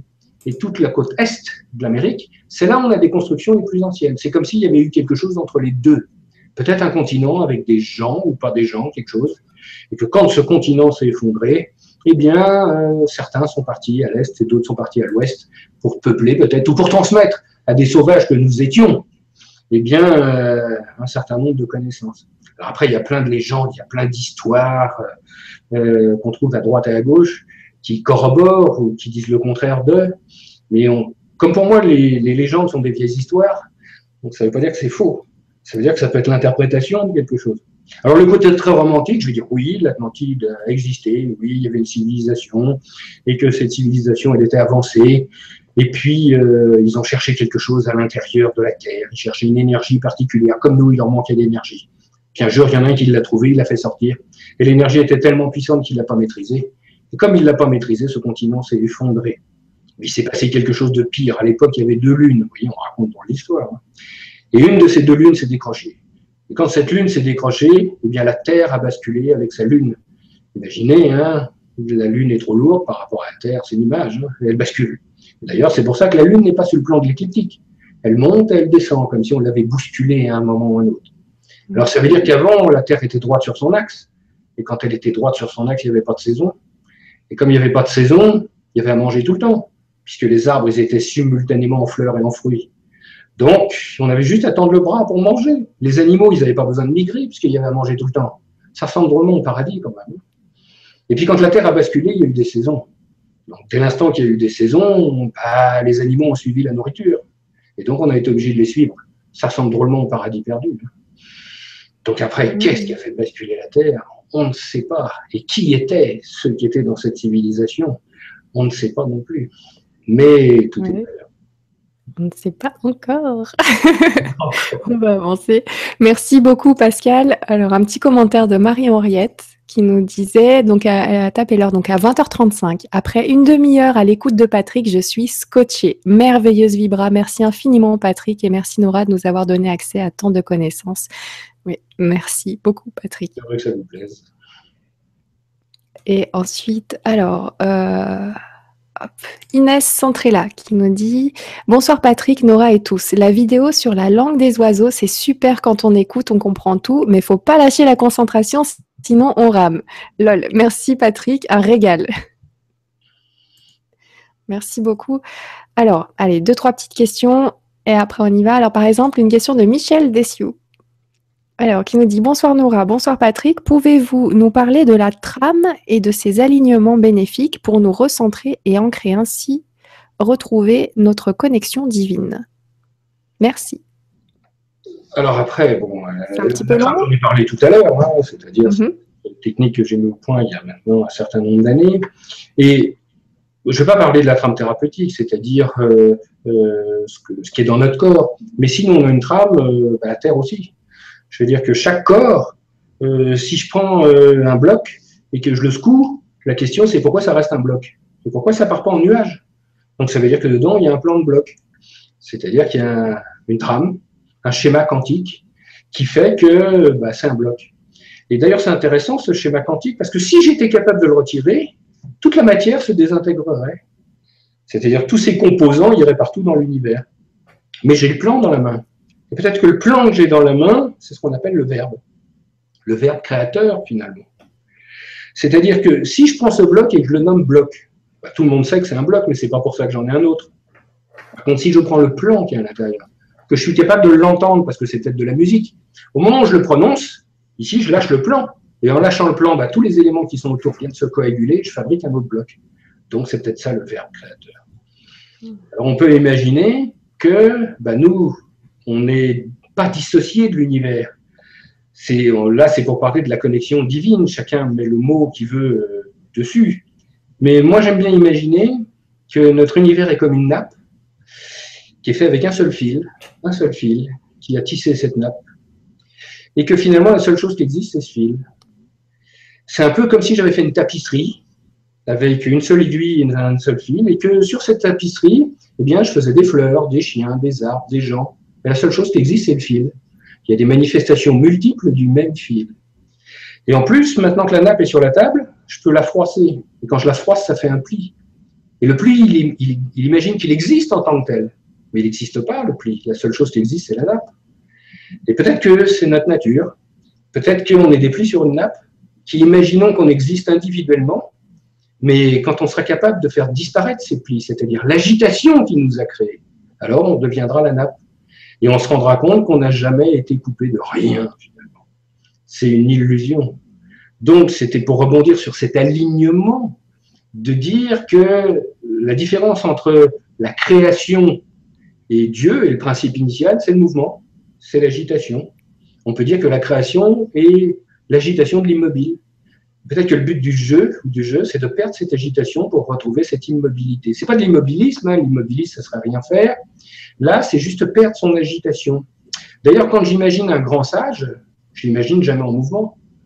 Pourquoi on a l'impression que les pierres sont beaucoup plus sages que nous? Ben Justement parce qu'elles bougent pas. Alors que c'est faux. Hein. Si je prenais une photo une fois par mois d'une pierre, je verrais qu'elle cavale comme les autres. Hein. Et que les pierres sont encore plus sages que nous. Ça, c'est le vieux côté judéo-chrétien de flagellation en disant que nous, on est très très méchants, mais que les animaux, ils sont très très gentils, que les végétaux, ils sont très très sympas, et que les minéraux, ils sont tous sympas. Ce qui n'est pas vrai. Hein les minéraux, ils vivent leur vie. Euh, quand euh, il y a du gypse qui arrive, enfin du quartz qui arrive dans du gypse, il fait tout péter. Quand on est dans une forêt, c'est la guerre totale. Hein, et vous avez l'hier qui monte sur les arbres pour étouffer les arbres pour prendre la place qui est en haut. Vous avez les sapins qui font des pluies acides pour qu'il n'y ait rien qui pousse dessous. Vous avez des champignons qui font des antibiotiques pour qu'il n'y ait rien pousse à côté. Donc c'est la guerre totale. Hein. Enfin, ni plus ni moins que nous. Il y a des arbres très sages, mais il y a des brutes épaisses aussi. Il hein, ne faut pas croire. Donc ça, ça nous permet d'être bien aussi dans le monde en disant, on est le vilain petit canard, on n'a pas de chance, on est très très méchant, puis tout ce qui arrive, c'est de notre faute. Non. On est ici dans le monde comme les autres, on s'est adapté au milieu, et puis on fait ce qu'on peut, ce qui est déjà pas mal. Donc à partir de ce moment-là, euh, cette idée de trame universelle, cette capacité d'alignement universel, est peut-être liée aussi justement au chemin qu'on suit. C'est-à-dire que suivre un chemin, peut-être, c'est aussi s'aligner. Quand on fait un chemin initiatique, quand on fait un pèlerinage, eh ben peut-être qu'on passe par des chicanes qui font qu'on se réaligne et qu'on revient sur un courant qui est lié à l'univers. Et c'est peut-être pour ça que sur un chemin initiatique, on va trouver Dieu. Ça ne veut pas dire qu'il n'est pas partout. Ça veut dire qu'on va le trouver. C'est encore toujours cette notion, euh, il y, a, des textes, c'est pour ça que j'aime beaucoup les mots, parce qu'il y a des clés qui sont vraiment importantes dedans. Par exemple, la fameuse histoire d'Adam et Ève, où elle prend la pomme, vous savez. Pourquoi je prends ça? Parce qu'elle n'avait aucune raison de ne pas la prendre. Parce que ce fruit n'était pas interdit, il était juste défendu. Mais ça ne veut pas dire que c'est interdit. Ça veut dire qu'il y a quelque chose qui le défend. Mais si je suis capable de passer au-delà des défenses, rien ne m'empêche de le prendre puisqu'il n'est pas interdit. Voilà, c'est dit. ça c'est dit. Donc on y est, là aussi, on y est pour rien. Je veux dire, on ne va pas revenir dans des discussions théologiques, mais on peut dire que, bah, à l'origine, il n'y a pas de péché, finalement. On a chacun fait ce qu'on a pu faire dans ce monde. Et c'est pas si mal que ça. Et donc le fait de s'aligner pour euh, d'une manière bénéfique, encore une fois, c'est possible à chaque seconde. Je pense qu'il faut juste prendre le coche, il faut juste euh, la lumière vient partout, encore une fois, et puis bah, attraper le rayon qui passe, s'aligner, et à ce moment-là se rendre compte bah, qu'on n'est pas un pli sur la nappe, mais qu'on est dans chaque chose et que chaque chose est en nous. C'est ça le bonheur. À chaque fois que vous avez vécu un moment de bonheur, tout était à sa place, vous aussi, mais vous ne saviez pas pourquoi. Et si vous vous posez la question de savoir pourquoi vous êtes bien, vous l'êtes plus. Parce que là, vous commencez à penser. Et notre mental est chronologique, c'est-à-dire qu'il utilise la logique du temps, alors que le bonheur, il est éternel. On ne peut pas percevoir le bonheur ni l'unité avec un outil qui fractionne. Donc, on ne pourra pas utiliser notre mental, même si notre mental est très utile dans le monde des hommes, mais il faudra passer à autre chose. Et effectivement, pour le croyant, on va dire que la main de Dieu s'est posée sur lui, et que en réalité, elle demande que ça à chaque instant, c'est nous qui courons trop vite. Au moment où on s'arrête, bah, c'est sûr que la main va se poser. Merci beaucoup, merci beaucoup Michel pour ta question. Alors, avant-dernière question, je ne sais pas hein, combien de temps euh, ça peut vous prendre, donc euh, avant-dernière question, alors de Nicolas qui nous dit avec, plein plein de monde qui m'ont suivi. Là, ils sont plus de 40 à avoir posé cette question. Bonsoir Nora et Patrick. J'ai vu quasi toutes les, tes vidéos, Patrick. Superbe. Sur l'une d'elles, tu es l'invité d'une loge maçonnique. J'aimerais savoir quels sont tes rapports et ta vision de la maçonnerie. Merci Nicolas de Thaïlande. Voilà, je vous parlais de, je vous parlais de Thaïlande, Thaïlande euh, tout à l'heure. Thaïlandie. Merci Nicolas. Ben, plusieurs choses, c'est-à-dire que généralement, je vais parler aux endroits euh, qu'on me demande. Et si c'est des gens qui sont euh, ouverts, euh, bah, pourquoi pas? C'est-à-dire que j'ai aucun euh, blocage avec ça. Donc, quant aux rapports que j'ai personnellement, déjà, ils sont personnels, donc j'en parlerai pas personnellement. Mais je veux dire que l'alchimiste s'affranchit de tout dogme. Oui, c'est ce que vous disiez déjà au début de l'émission. Voilà, c'est une voie de liberté absolue. Quelles que soient ses convictions politiques, religieuses, initiatiques, ce qu'on veut, il y a quelque chose au-dessus. C'est-à-dire qu'il y a vraiment cette espèce d'altruisme, ce, don de soi, cette bonté. Je suis pour rien, hein, je veux dire, c'est pas de la, ville flatterie, qui fait que ben, on va un peu à l'endroit où le vent nous pousse et on n'acceptera de personne le fait de dire il faut faire ça ou il faut pas faire ça. On écoute les conseils, on n'est pas non plus hein, borné, mais c'est une voie où on est responsable. C'est-à-dire que jamais on va dire c'est de la faute à l'autre. Non. C'est nous qui faisons, on est responsable de ce qu'on fait et on s'engage dans ce qu'on est engagé. Donc voilà. Donc après, quel rapport j'ai personnellement? Bah, C'est des gens qui travaillent sur des voies initiatiques, des voies récentes quand même, hein, puisque la maçonnerie même naît euh, en 1717. Donc c'est relativement récent et que les fondements, c'est plutôt humaniste.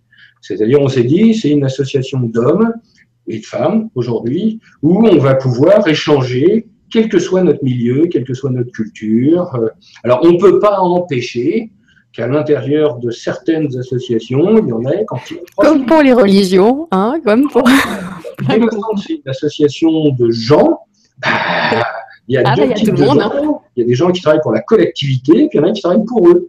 Donc à partir de ce moment-là, bah, on ne peut pas empêcher que des gens qui sont plutôt engagés, parce qu'ils le font volontairement, ils choisissent vraiment de travailler, donc ils peuvent avoir des positions dans la cité, mais c'est pas obligé. Vous savez, si tout ce qu'on raconte sur la maçonnerie était vrai, ben, si tous les maçons seraient riches, il n'y en a pas un qui serait au chômage, il n'y en a pas, il y en a personne qui quitterait la maçonnerie, parce que c'est tellement extraordinaire que, donc, généralement, les choses qu'on ne connaît pas, on a beaucoup de fantasmes autour de ça, et on va rajouter dessus, on dit quand on veut tuer un chien, on dit qu'il a rage. Hein.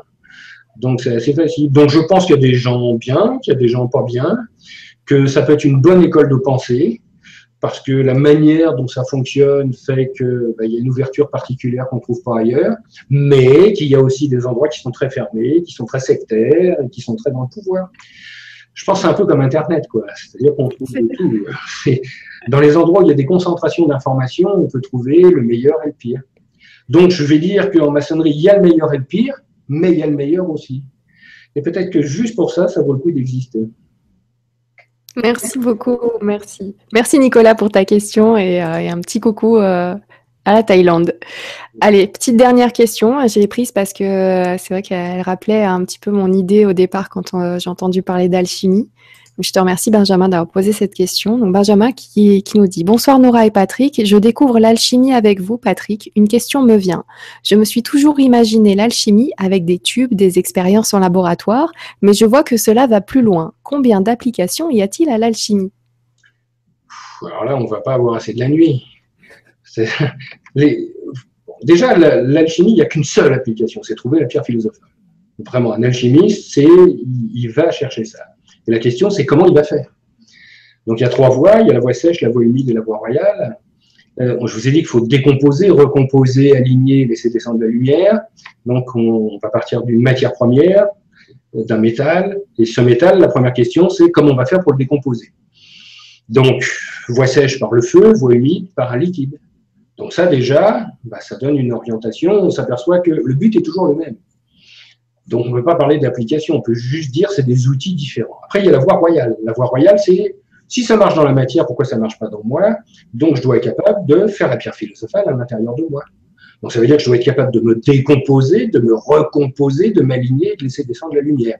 Ça ressemble à une voie mystique. Ça ressemble à une voie de prophète. Celui qui garde ses chèvres, il est tellement simple, il est tellement à sa place, il est tellement bien, pouf, ça lui tombe dessus. Mais généralement, il ne cherche pas. D'ailleurs, il est aussi surpris que les autres, et lui, il était très content de garder ses chèvres. Et là, il est poussé par quelque chose qui, justement, qui est la voix. Alors, la voix, on pourrait dire que c'est la voix euh, qu'on entend, il va aller porter la parole, et il n'a pas le choix. Donc, ça, c'est vraiment pour moi l'essence de l'alchimie. C'est-à-dire, la quête, c'est je vais chercher la pierre philosophale et tout ce qui va autour. C'est-à-dire tout ce cheminement qui va me transformer et qui va finir par me transmuter. Vous remarquez que les alchimistes transmutent et ils ne transforment pas. Transformer, c'est prendre une forme pour faire une autre forme. Transmuter, c'est prendre la forme et la faire disparaître. C'est ce qu'on cherche, parce que si je fais disparaître toutes les formes de l'univers, il n'y aura plus de différence entre l'intérieur et l'extérieur.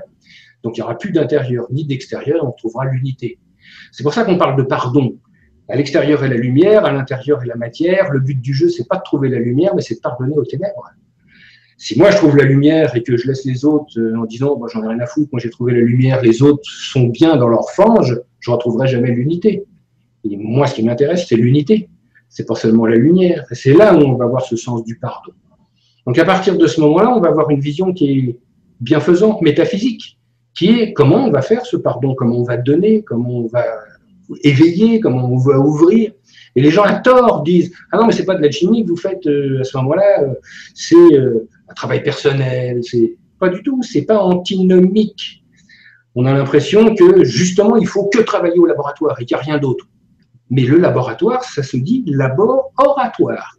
Ça veut dire que dedans, c'est marqué matière et esprit. Et si on ne travaille que dans la matière, eh bien, il manquera quelque chose. Si on travaille que dans l'esprit, eh bien, il manquera quelque chose. Alors, c'est sûr qu'on peut imaginer que l'alchimie, si elle est végétale, surtout en voie humide, il va y avoir des tubes, il va y avoir des tuyaux, il va y avoir des cornues, il va y avoir des tas de choses. On peut imaginer que si elle est sèche, il va y avoir des forges, il va y avoir euh, des creusets, il va y avoir des feux, il va y avoir des coulées. Donc, mais il va y avoir des livres, mais il va y avoir des méditations, mais il va y avoir de périodes de l'année qui vont être favorables, mais il va y avoir l'air du temps, mais il va y avoir l'esprit. Et tout ça, ça va être important. Alors après, de tout ça, il va y avoir des, applications qui en découlent, mais qui sont plus de l'alchimie. Mais ça découle de ça. Donc, par exemple, faire des produits curatifs. Comment on va faire des produits à partir du sel, du soufre et du mercure d'une plante? Comment on va faire de la peinture? Imaginez une peinture faite avec des métaux. Et comme nous, on a sept métaux, et que chaque métal a une vertu particulière, imaginez si dans ma peinture, au lieu que ce soit seulement des couleurs, j'ai aussi des vertus. Donc, euh, je sais pas, moi j'ai des gens qui sont en permanence en train de se battre dans leur maison, et ben je vais utiliser un métal qui va les apaiser. Et rien qu'en mettant le tableau sur un mur, il va se passer quelque chose. Donc on peut dire que les applications vont toujours être des applications artistiques, puisque encore une fois l'alchimie s'appelle le grand art, et on va dire que ça peut être de la musique, quand on va euh, utiliser euh, cette musique, bah, il y a sept notes. Évidemment, euh, s'il y a sept notes, il y a une portée. S'il y a une portée, elle doit bien porter quelque chose. Et puis s'il y a des clés, elle doit bien ouvrir des portes, surtout la clé de sol. Puisque évidemment, si j'ouvre le sol, il va se passer quelque chose. Donc ça va nous donner aussi, on s'aperçoit que pour que la lumière passe, il faut dissoudre la matière. D'ailleurs, quand vous avez un problème, vous cherchez une solution. Et la solution, ça veut bien dire dissoudre, forcément. Alors on utilisera des notes, parce que tout au début de l'année, finalement, on prend de bonnes résolutions. La bonne résolution, c'est dissoudre nos problèmes. Mais ce soir, on va entendre Ré, Sol, Ut, Si. Et à ce moment-là, résolution devient quatre notes de musique. Et si je dis ces quatre notes de musique, eh il va se passer quelque chose. ça veut dire qu'il peut y avoir aussi des applications. Je pense à la talente fugitive, où on va avoir des musiques particulières. Je pense à Couperin, qui écrit euh, Les barricades mystérieuses. Imaginez le titre du morceau, Les barricades mystérieuses. Donc c'est quelque chose à trouver. Beethoven, hein, qui fait neuf symphonies, mais dont la septième est extraordinaire. La septième est très particulière. Il y a un morceau dedans, on a l'impression que ce pas du Beethoven. Donc, voilà quelques applications qui me viennent à l'esprit. Là, il y en a des, des wagons. Merci, merci beaucoup, merci beaucoup Benjamin pour cette question qui euh, qui clôture donc euh, donc les, les, questions de la soirée. N'hésitez pas à laisser vos, vos commentaires pour euh, pour euh, Patrick d'ici la fin de, de, de l'émission. Donc euh, voilà, je, je, te fais je vous ferai un copier-coller. Désolée, hein, j'ai le tutoiement très facile. je vous ferai. Ah bah, vous m'auriez dit ça au début, j'aurais moins réfléchi. Ah non, mais non, mais non, mais c'est drôle. On joue aussi dans la langue des oiseaux. C'est quand on met de la distance, on dit je vous vois. Vous voyez, je vous vois, il faut de la distance. Mais alors quand on considère l'autre comme soi-même, on tue son ego, donc je te tutoie. Écoute, je te tutoie avec plaisir on a coupé la barrière en plus. Merci beaucoup, merci pour tout ce que tu nous as offert ce soir. N'hésitez pas à lui laisser euh, vos commentaires en, voilà, en fin de route. Euh, donc, je te fais un copier-coller que je t'envoie par euh, mail d'ici d'ici la fin. Je vais juste prendre un petit commentaire donc de François qui nous dit Bonsoir Nora, bonsoir Patrick, merci de partager tous vos bienfaits, vos connaissances, votre positivité. Bonsoir à toutes et tous, bon partage, bonne vibra, merci de partager votre lumière. J'espère que voilà, vous avez aimé ce partage comme moi ce soir, c'était vraiment passionnant. Et il y a Martine qui nous dit Tout est lié, c'est le merveilleux de la vie. Donc, euh, bien vu, Martine. Euh, moi, je vous retrouve demain euh, pour un cours par vidéo, donc un cours par vidéo, soit vous retrouvez le lien que je vais mettre demain matin en place sur la page Facebook qui s'appelle LGCTV2, soit vous pouvez aller sur legrandchangement.tv, vous cliquez sur euh, service et accompagnement, créateur Nora, vous avez tous les cours par vidéo et demain c'est celui avec Jean-Michel Raoux, physicien chimiste, donc qui nous fait le module 3 du cours 1 sur euh, le double cosmique et la mutation spirituelle de 2015 à 2019. Les deux premiers cours étaient juste merveilleux et là on va avoir la fin de ce premier cours avant d'entamer donc le cours 2 euh, bien plus tard. Donc euh, voilà, n'hésitez pas à y aller. Je vous rappelle que les cours par vidéo sont à prix libre, donc c'est vous qui choisissez le, montant. Merci beaucoup. Euh, c'était vraiment passionnant. Je vous invite à revisionner cette conférence qui était qui était génial. En tout cas, euh, voilà, j'ai senti plein de tilts dans mon cerveau là. ça a fusé dans tous les sens, notamment deux trois fois là des, des idées très très importantes. Je vous remercie beaucoup pour vos questions, dont euh, j'ai partagé de nombreuses d'entre elles. J'ai euh, donc j'ai adoré autant les questions que, que, les réponses. Je vous remercie beaucoup pour votre présence. N'hésitez pas à nous rejoindre sur LGC2, Lumière sur les mystères de l'univers. Donc c'est une chaîne de la web TV, legrandchangement.tv. Et encore une dernière, un petit rappel. Donc Patrick Bernstein sera en conférence le mercredi 28 octobre, donc c'est ce mois-ci, sur euh, le thème donc, de, la, de la matière à la lumière. Il me semble, j'ai plus le titre sous les yeux. Je trouverai ça. Je vous mettrai la, de la, voilà, je, mettrai l'affiche euh, juste avant de partir. Et, euh, et, encore merci, merci Patrick pour ce temps que tu nous accordes. Sincèrement, euh, il y a des chances que, comme je te disais en début d'émission, je le sentais déjà, mais là j'en suis sûre, il faudra absolument que tu reviennes nous voir parce qu'il y a eu énormément de questions. D'ailleurs, je me les garde moi aussi sous la main pour entamer euh, une prochaine session, si tu veux bien, si tu en as le temps.